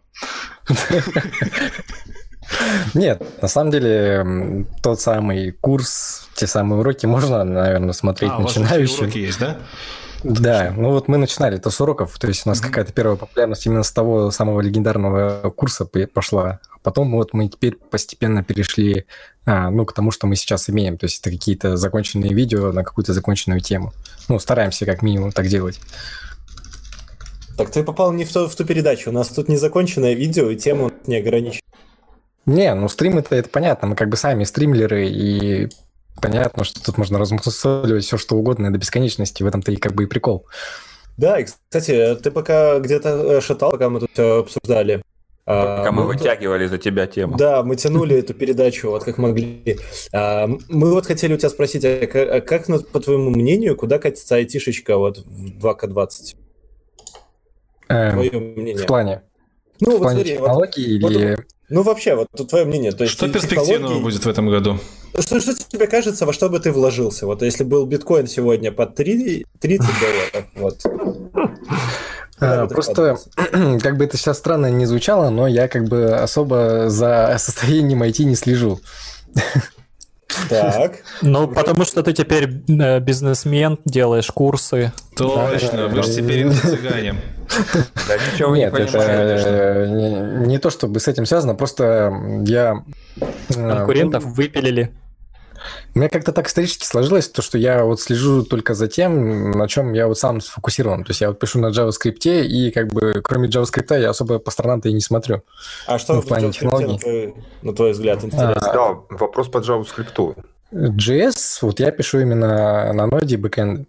Мне он нравится тем, что я могу быстро и без проблем прототипировать различные проекты, что мы, в принципе, этим и занимаемся. То есть мы разрабатываем различные продукты в очень сжатые сроки. Ну да, удобно. И... Подтверди, пожалуйста, или опровергни наше э, предположение, которое мы вынесли в самом начале нашего стрима. То есть, если мы а... хотим свичнуться в JavaScript, мы учим угу. следующее. Нода, GraphQL, а потом React для фронта, правильно? Ну... А, GraphQL здесь зачем? Ну вот не все согласились с этим. Все согласились, что не ноду нужно учить. Что ноду нужно учить. Да, ноду обязательно нужно учить. Она как и для бэкэнда, так и для фронтенда. То есть это must-have в любом случае, потому что все инструменты завязаны на ноде. То есть тот же Webpack, Babel, э, Babel, как там правильно хз. А для фронта что берем? Фронтенд, я не эксперт во фронтенде, но у нас Николай работает э, с React. Я. Так что предположу, что React. Или просто mm-hmm. вам нужен свой Николай. Яков Грищенко, спасибо. Ну да, либо Коля. Зачем тогда? GraphQL это тогда зачем, э, с твоей точки зрения? Ну, это такая штука, я особо ее не изучал, но, а, насколько я понял, она позволяет а, быстро строить REST по сути, без участия бэкэнда. То есть ты там выставляешь какие-то ограничения, ну, либо правила, и потом с помощью запросов фронтенда ты можешь а, нужные тебе данные получать. Чтобы изучить вообще GraphQL, ну, чтобы понять вообще, что такое, можно посмотреть API Facebook. Вот это вот и есть GraphQL, он на основе этого и делается. Или GitHub. Или, да, или GitHub, например. Либо еще где-то. Я, кстати, встречал, вот не помню, вот прям недавно. Вот только не вспомню где. Но штука, деле, она... GraphQL можно объяснить как вот представь, если бы у тебя весь твой бэкэнд был базой данных, и ты позволил бы да, к нему напрямую да, писать да. запросы. Так, а ведь backend для этого и нужен. Backend же это просто типа шляпа, которая засов... обрабатывает данные. И все, на этом окончим. Backend это просто шляпа. Подожди, а чем это отличается от обычного REST API? Ну, немножко более сложно. REST, он про ресурсы. Вот. Да.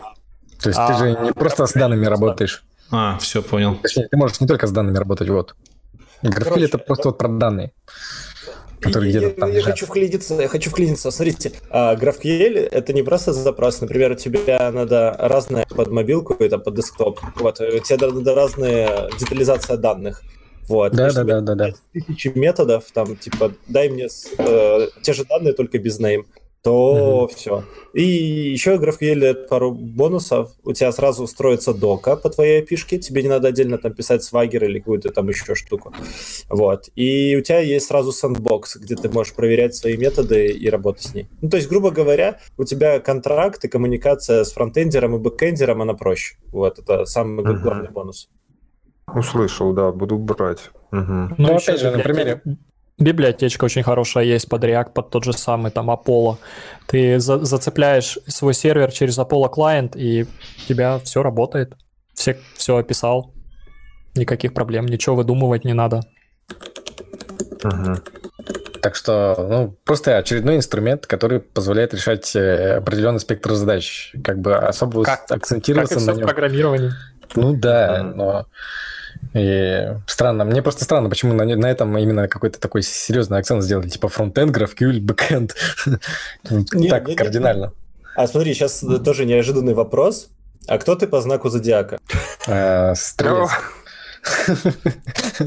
Страус? Стрелец, стрелец. Что за фигня? А подожди, подожди, то сейчас... Откуда такой вопрос? У меня... Откуда такой вопрос возник? Что за фигня? Да, ну, тут больше вопросов. просто... И как бы продолжение как бы ждем, самому интересно. Это там сейчас... А кто спросил? Кто спросил? Егор спросил? Я, я спросил. А, Егор, так Егор просто полез совместимость смотреть стопудово.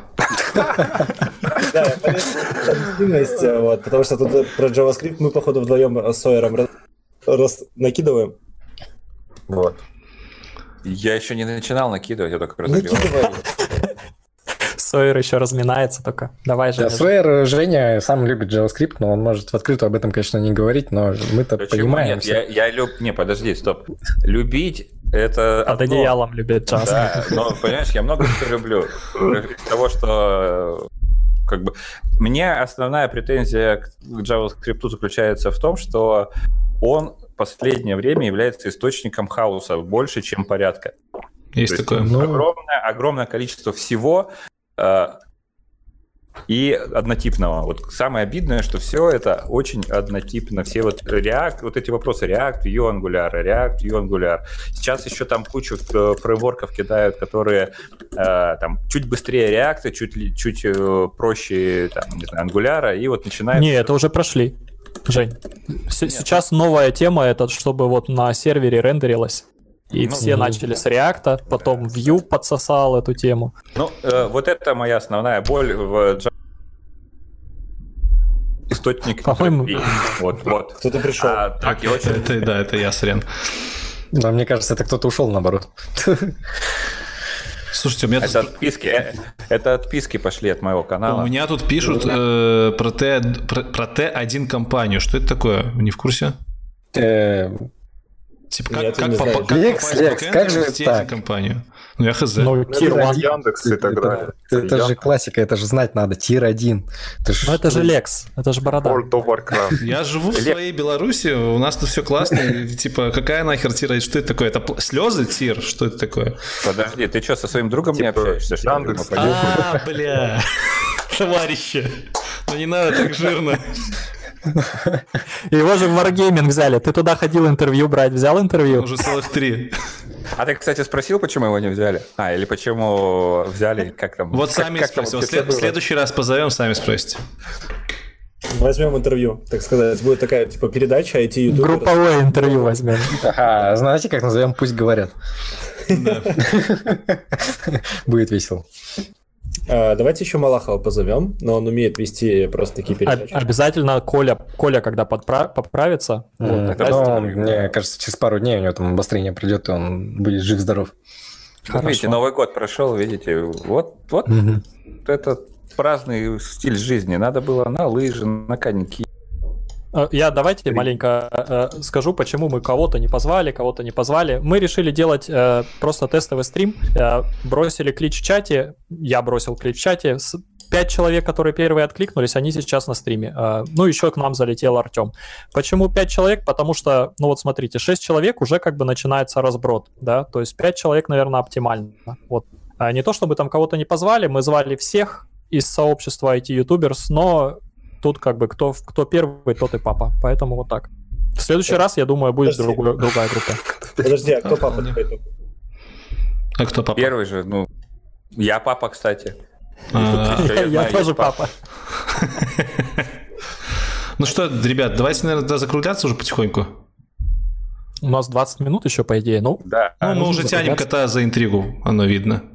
Да. Ну, Нет? Ладно. Нет, нет, ну можем не, еще потянуть кота за не, я, я бы на самом деле подопрашивал еще да, парня из Extreme коды Артема, вот. А, но раз кругляться, он нам только пришел. Не-не, давай, он... давай, давай, давай, 20 минут.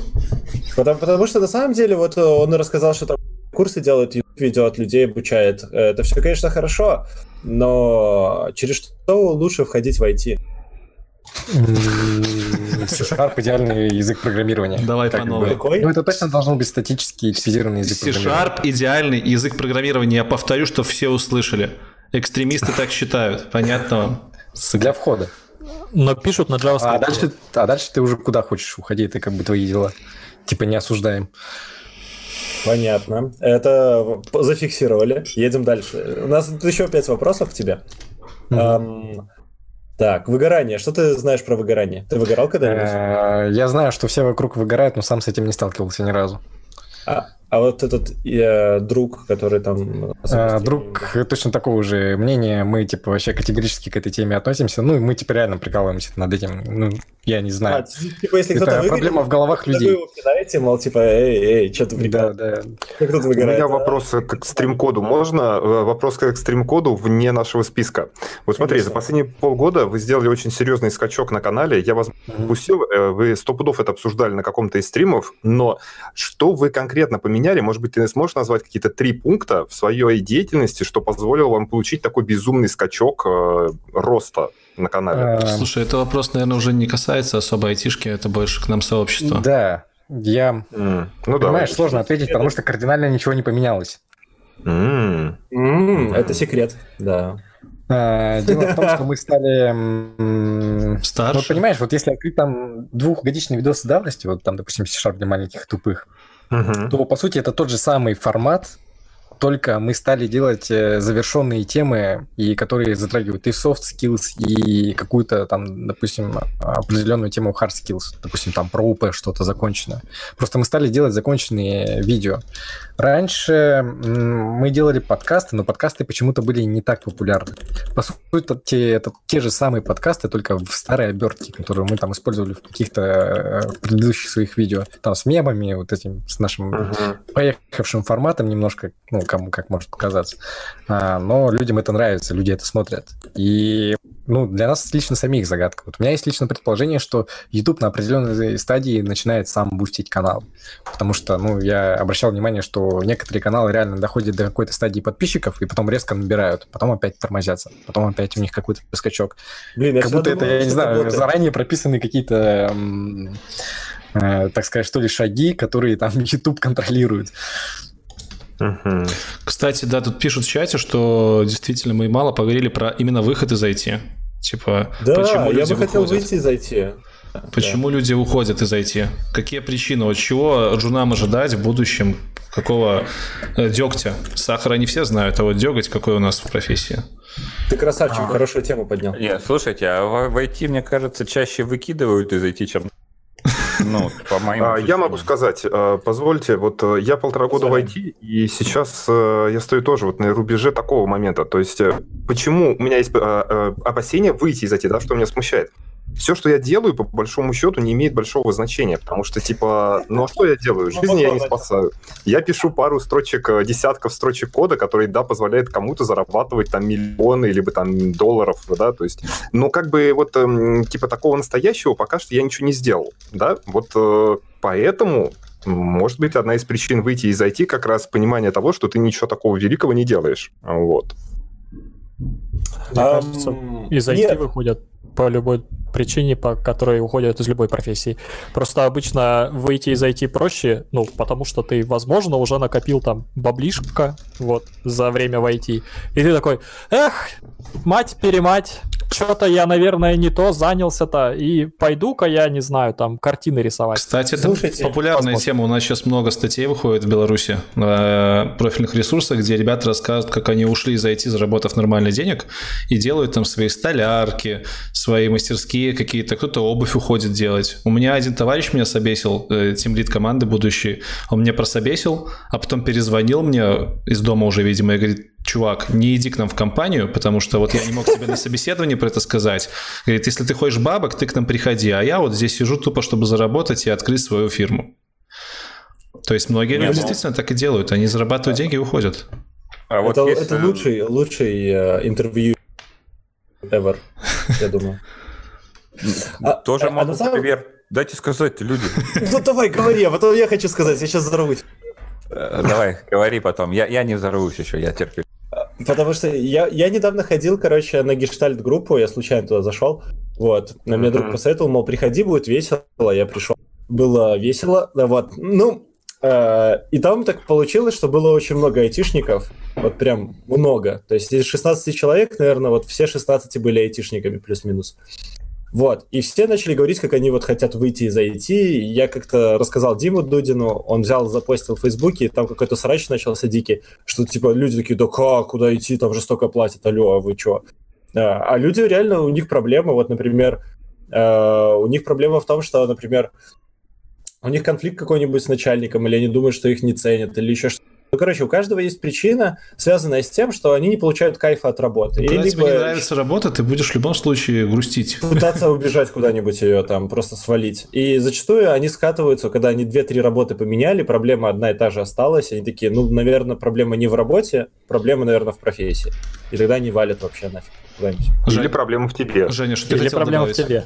Я Давай. хотел сказать, что есть э, то, что называется выход с успехом и без успеха. То есть, когда ты шило на мыло меняешь, уходишь в другую профессию, ну, то есть, когда ты меняешь профессию айтишную на не айтишную профессию, это один вариант.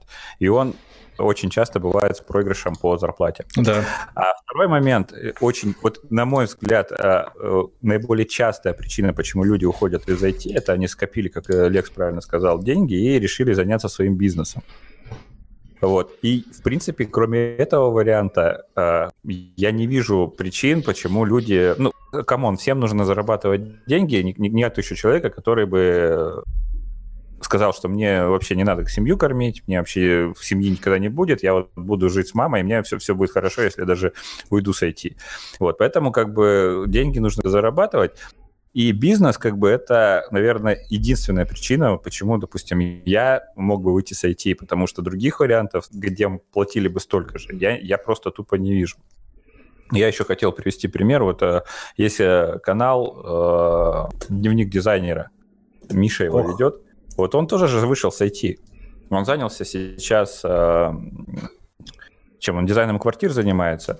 А, но вот у него вот это... Э, я просто с ним пересекался в реальности один раз, и у него была вот эта дизайнерская жилка всегда.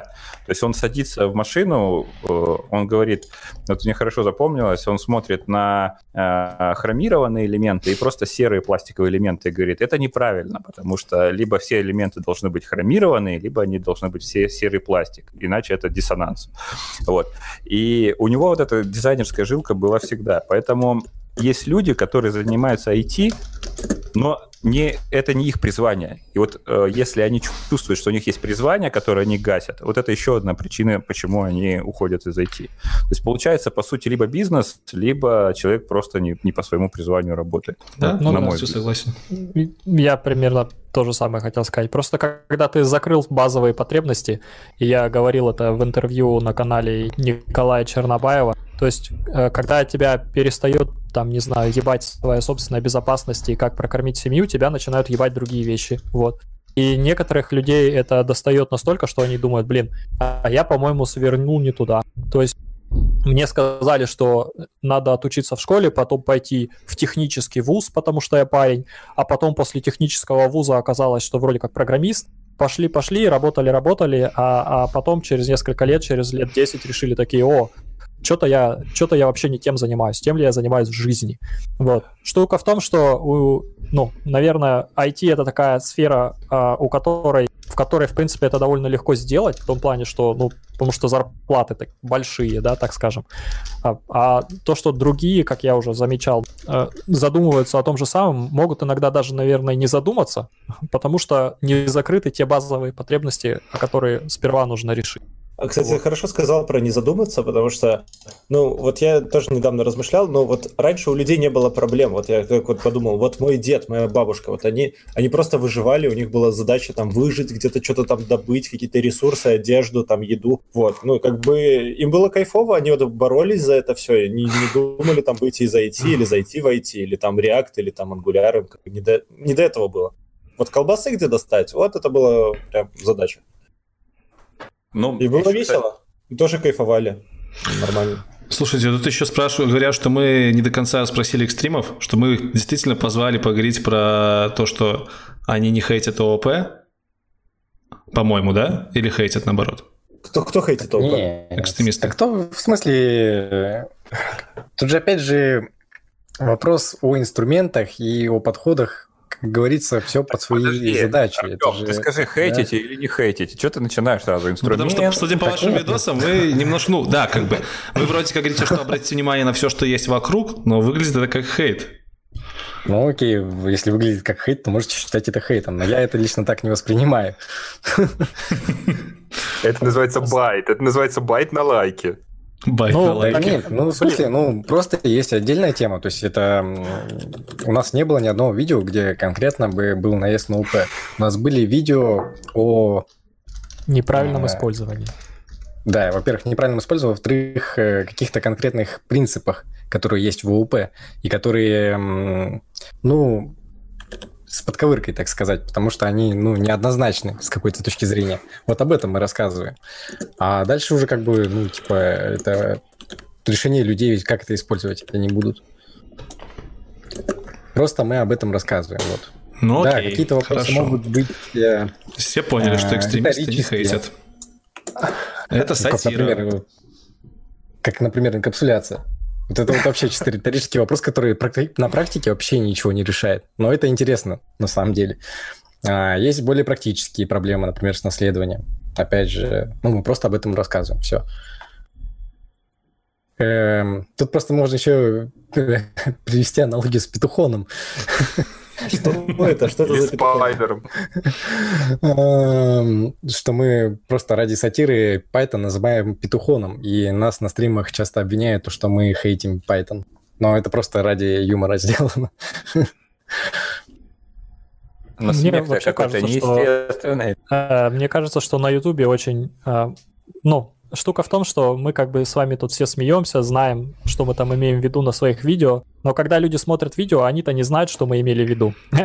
И ну, да. э, и получается возникает такая как бы проблема. А еще особенно если у человека, ну, горит, вот он, представляешь, чувак, который э, купил книгу про питон и учит его активно уже два месяца, и боится, потому что, ну, вот эти вопросы, а будет ли он актуальным, а будет ли он актуальным, это же обычно из-за страха, ну, потерять время, да, и он боится потерять время. А тут ему говорят, что питон — это петухон. Ну, понятное дело, понятное дело, срывается То есть смех смехом, смех смехом, а Смешно же. Это, это как с этим сейчас. Там же какого-то чувака из ТикТока хейтит, как его, XXL, Володя XXL, который сказал, что геев нужно... Я, что он бы расстреливал, расстреливал геев из автомата. Ну и типа, как бы он не призывал никого, но он это сказал, и многие могли подумать не то, что надо. Ну, нет, скажем так, такие некоторые люди, э, знаешь, э, в начале прошлого века тоже говорили про таких вещей, и это зашло очень далеко. Так да, то есть, я говорю, бы, что это неправильно, что дело... нужно думать. Ну да, то есть это тоже момент. То есть опять-таки нужно понимать, что вот, допустим, э, какая у тебя так или иначе, то есть, несмотря на то, что ты, типа, делаешь видео и выкладываешь их э, в интернет, ты, да, получается, что ты должен думать, что ты говоришь теперь, потому что у тебя есть аудитория, ну, так или иначе, которая, правда ли, правдами, случайно или не случайно, но есть, вот. А, но, опять-таки, YouTube очень ограниченный формат. Э, и, например, многие до сих пор не знали, что я матерюсь. Вот, а я матерюсь. А, и на работе тоже матерюсь. То есть, как бы... Подожди, а ты на работе на английском? Конечно. Прикольно. Да. Так, э, на английском. А, а на немецком? Нет, он должен на немецком материться. Что на английском пытается? У меня вся, вся команда, у меня вся команда, э, у меня нет ни одного немца в команде. Но неважно. В общем, э, я хочу просто сказать про то, что как бы YouTube это формат, и нужно как бы меньше, меньше поним, как бы ну, не за чистую монету не принимать это все. Вот, это, наверное, Нет, просто, Дим, вот вы, по-моему, обсуждали 1С, и над 1С тоже все э, издеваются, и тоже складываются такие стереотипы. Так Но это констатация деле, факта. Люди... Ну, в смысле стереотипы, так... мы обосновали это. Ну так а люди работают и зарабатывают там деньги. Это инструмент, ну, у которого есть мы сказ... который решает проблемы. Мы сказали, и... что деньги там есть, но развития там нету. Окей. Ну, ну, смотря давайте какое тогда. развитие тебе надо, мы можем опять поднять эту тему. Опять же, это похороните 1С, пожалуйста. вещи. Кому-то это развитие вообще в принципе не нужно. Кто-то пришел реально за деньгами, ему все устраивает. Вот. Да. А, блин, а, просто а... выплачивает ипотеку. Ну, слушайте, тогда это все выкатится в то, что никто не будет иметь своего мнения, будет какое-то общее мнение, либо вообще не имение мнения, это будет тренд. Потому что ты тогда ни, во, ни за что не в ответе. Ты ничего не говорил, ты чистый. Я не okay. понял, почему и это сказал. Ну, Тут мы, соответственно, подходим я к тому, что... к выводу, то, да. что... Okay. Давай, я договорю. А, к тому, что то, что мы делаем, на самом деле неплохо. Оно просто открывает какую-то иную точку зрения, которую люди могут как бы узнать, если они об этом не знали. И уже самостоятельно, я уже ну, не раз об этом говорил, чтобы люди критически оценивали то, что мы делаем, чтобы они делали собственные выводы, а не там слепо верили кому-то определенному человеку. Вот. К этому мы стремимся. Кстати, хороший вопрос. А как долго вы думаете в айтишечке вот продолжится хорошее ЗП? Ну вот. мы вот, уже говорили про это. Мы говорили, но мы какой-то такой даты не сказали. До ну, 25 -го года, 31 января. Хорошо. Вот, в 25 году встречаемся, IT-ютубер года. И призываем бороду к ответу, да? Да. Меня тут спросили, спросили еще на, на этот, на финалочку рассказать про наше хобби. Как вы думаете, есть в этом смысл? А у тебя есть хобби? Я думал, у тебя Конечно. нет хобби. У меня есть YouTube. Давай расскажи. У меня есть, ну, думаю... у меня есть работа, которую я безмерно обожаю. У меня есть настольные игры. Вот. Оу, ты в настолке играешь? Я, я просто фанат, у меня их штук 40 в шкафу лежит разных, и еще у меня столько же купленных в складчину с товарищами. Офигеть, у меня вот. тоже. Ну, так что вообще, буду да. рад пошпилить на столке. Вот, а у вас что, ребят? Давайте я в конце расскажу. И все, и замолк. Ну, давайте. Давайте, давай. Господи, тут собрались айтишники. Какие у нас могут быть интересы? Я, Нет, например, но... сижу за компьютером. Интерес есть, но вопрос, подождите, хобби и интерес это тоже не одно и то же. Ну, на что ты спускаешь время после работы? Вот давай. И тишина. Сижу за компьютером. Нет, я не сижу за компьютером, но... Нет, на самом деле самое большое, как бы, мое хобби – это моя работа, да, то есть э, фишка в том, что я как говорится, э, как эта фраза-то, когда если ты выбираешь работу, которую ты любишь, то ты ни дня не будешь работать, да, то есть я как бы, у меня вообще было всегда все просто, меня в первом классе спросили, кем ты хочешь быть, я сказал программистом, и с тех пор ни разу не менял своего мнения. Вот. И как бы действительно у меня хобби это там на 90% связано с э, программированием. Но увлечение, в принципе, как у всех нормальных э, людей, это семья. Ну, не, как бы у меня сейчас есть своя семья, есть родители, есть желание как-то активно, в последние особенно годы, активно двигаться как-то там, на лыжах, на коньках я стал ходить часто, вообще намного чаще, чем за последние там 20-30 лет. А за последние два года я начал активно пытаться вытаскивать свою задницу куда-нибудь на свежий воздух, и у меня пока это получается. Ну, твой Инстаграм, когда смотришь, вообще думаешь, блин, как чувак может столько времени на свежем воздухе провести и работать? ну, то есть фишка в том, что вот сейчас у меня увлечение, я стараюсь переформатировать свою жизнь в плане активного отдыха, потому что раньше у меня отдых был пассивный и в основном за компьютером. Поэтому здесь как бы у меня большое непаханное поле, и э, вот, кстати, на лыжах я катаюсь буквально второй Дран, год. В прошлом году раз Спасибо за подписку. И в этом подписочку. раз шесть сходил. Вот, поэтому до этого вообще не стоял на лыжах, можно сказать. Красава. Поэтому вот, вот как-то вот так. Красава. Дима, а у тебя что? Ну, у меня что? У меня а, все мои каналы, это мои хобби. А, а, фотография, а, пленочная фотография, разные старые, очень старые процессы а, фотографические. Печатаю сам фотографии у меня в подвале лаборатории. А, что еще? Ну, спорт, а, разный спорт. Зимой это сноуборд в основном. А, и, ну, элементы тяжелой атлетики, которые я перенес из, а, из кроссфита в дом. У меня в подвале теперь тоже есть этот, как его, типа спортзал. Прикольно. У тебя а, большой подвал. Ну, такие вещи. Ну, у меня большой подвал, да. А я почему сноуборд, а не лыжи? Популярный вопрос. Ну, я не знаю, я тогда был молодым, и мне казалось, что сноуборд просто круче, что на лыжах всякие какие-то непонятные э, ребята катаются, а сноуборд это именно вот там рэпчик, сноуборд, там все такие клевые релаксы, пацаны, там, ну вот, типа контркультура. Понятно. Так. Как-то так. У меня сейчас тоже нет, у меня, то есть не то, что нет, у меня сейчас нет хобби, то есть все, что я делаю, это я учу программирование и разрабатываю социальную сеть. Неплохо. Социальную сеть? Я, я правильно услышал? Ну, это да, да, то есть как раз все наработки, которые я учу, применяем для нашего сайта. Ну, социальная сеть, сайт, вот это все. Ну, Facebook, знаешь, такая штука есть? Теперь, нет, это Нуринган. А теперь мы будем э, на React все это переписывать, потому что надо будет React учить. Так. А как называется сеть? Нуринган. О, прикольно. И у меня нас... тоже, кстати, да. идея запилить. Ну да, так, говори. Ты говори, говори, я говорю, да, да. Да, да, да, да. Ща, Егор. Вот. А, на самом деле, у меня в последние годы родилась тоже идея сделать социальную сеть. И время, вот, даже такое хобби. Образовательную социальную сеть. Вот такая вот. Артем, а ты, а ты что делаешь? Вот что делают экстремисты в свободное время? А, я сказал, сидят за компьютером. Вот Коля, Коля, Коля гуляет, вот его хобби гулять два часа в день. Серьезно? И сидеть за компьютером все остальное время. Да, ну не может быть, чтобы ты весь день сидел за компом. А, Коля еще 12 часов в сутки спит, вот его тоже хобби. Не, ну подожди, про тебя же речь идет, не про Колю. А, про меня... У Коли я... ноги не атрофировались еще так, с таким активным образом жизни? Колю переносит. Нет, ну, ну если серьезно, я раньше э, играл на гитаре. Сейчас, правда, подзабил немножко, и поэтому как-то особо больше ничем и не занимаюсь. Ну, потому что реально времени не хватает. Потому что и работа, и YouTube, и еще какие-то личные движухи. Ну, просто э, как-то так. Ну да. Ничего особенного. Когда YouTube ведешь, на самом деле времени свободного не так уж и много. Да, это вообще... Я вообще не знаю, как у Димы получается, там сколько, 4 у тебя канала или 5? Как ты их ведешь, это просто вынос мозга. Больше.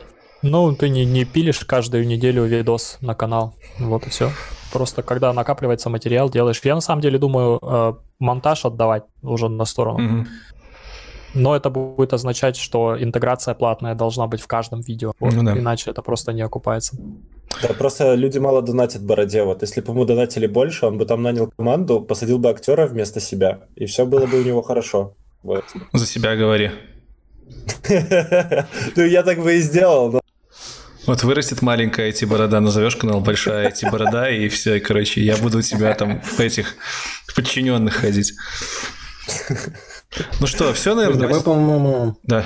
Ну, Давай, я договорю. На эту тему же, по-моему, обсуждали личного бренда. Реально, можно нанять себе команду, которая тебе будет сценарий писать, тебя будут снимать, тебя будут монтировать. Ты только приходишь и 10 минут там, допустим, Ну, записываешь. вопрос в том, где бабки Либо на там это брать. Ну да. так а зачем ты на работу ходишь?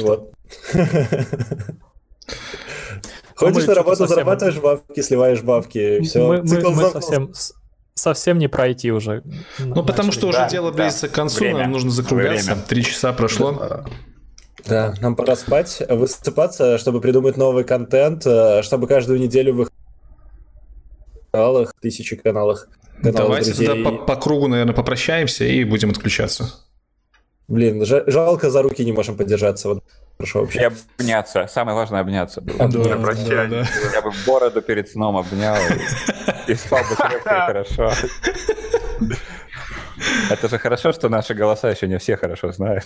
Ну да. Ладно, давай, Лек, э, начнем снизу, давай, Лекс. Э, Ну все, всем спасибо, мне очень было приятно, я даже в некоторых местах не ожидал, что будет настолько хорошо и приятно, все-таки в жизни пообщаться это гораздо профитнее и продуктивнее, чем вот там переписываться, поэтому большое спасибо всем участникам этого стрима, э, вам, ребят, и большое спасибо всем тем, кто задавал вопросы, смотрел нас, в общем, думаю, будем еще эти стримы проводить, всем спасибо и хорошего воскресенья. Егор. Э, Я думаю, что надо пожелать всем будущей хорошей продуктивной недели, потому что у нас она будет еще более продуктивная. Вот. э, Я очень рад, что есть такие вот ребята, как Борода, э, как э, остальные ребят. За то, что они смогли собрать нас всех вместе на стрим, и достаточно интересно. Вот. Я буду рад поучаствовать снова в таких движухах. Да, и Диме спасибо. Спасибо Диме за то, что организовал нас. Это все-таки твоя инициатива была, так что ты красавчик. Да, очень круто. Спасибо. Женя Сойер. Ну, поддерживаю всех остальных. Спасибо за инициативу, за возможность выговори- выговориться. Э, Надеюсь, еще будут подобные стримы. Интересно было бы, кстати, узнать мнение подписчиков, э, стоит ли и, может быть, больше, меньше людей надо приглашать, как бы э, обратную связь получить. Но в целом была очень классная, приятная беседа, и я очень благодарен за то, что вы меня позвали. Всем спасибо, всем удачи. Мур. А, да, спасибо. Это было реально очень круто. А, Полтора года назад я когда-то смотрел ваши каналы, и типа, даже полгода назад я не мог представить, что мы будем вот так вот сидеть, общаться по душам на типа очень интересные темы. И спасибо. Да, я благодарю вас за то, что мы были сегодня вместе на стриме, и я желаю вам здоровья, любви и денег, конечно же. И да пребудет с нами сила. Миринган. А, ну, я по традиции хочу поблагодарить всех зрителей, они всегда самые крутые. И у нас есть традиция, мы обычно в конце стрима аплодируем всем. Все молодцы, зрители молодцы, все молодцы. Браво! Хорошая традиция. Все, ну, я остался последним. Всем спасибо, что э, присоединились и были с нами на этом э, экспериментальном стриме. На моем канале останется стрим записи на один день, а потом я его закрою только для спонсоров и для а, Патреона. Вот. И на Патреоне будет закрытый стрим в следующие выходные. А, всех жду там, кто хочет со мной пообщаться. Всем спасибо, что вы были, я отключаюсь. Пока. Все, Все покедово. Всем пока. Всем пока, пока, я тоже отключаюсь. Пока. Все. Так, все, ребятки, а с вами, напоминаю, мы увидимся уже 31 31 января на традиционном бородатом стриме, где поговорим о планах на этот год и просто пообщаемся, я поотвечаю абсолютно на все вопросы. Этот стрим записи на нашем канале останется, так что смело можете потом послушать в наушниках то, что вы упустили. На SoundCloud я его тоже выложу. Вот, все, да, запись будет. На этом всем спасибо, что были с нами. Всем прекрасного воскресенья и покедова. Пока.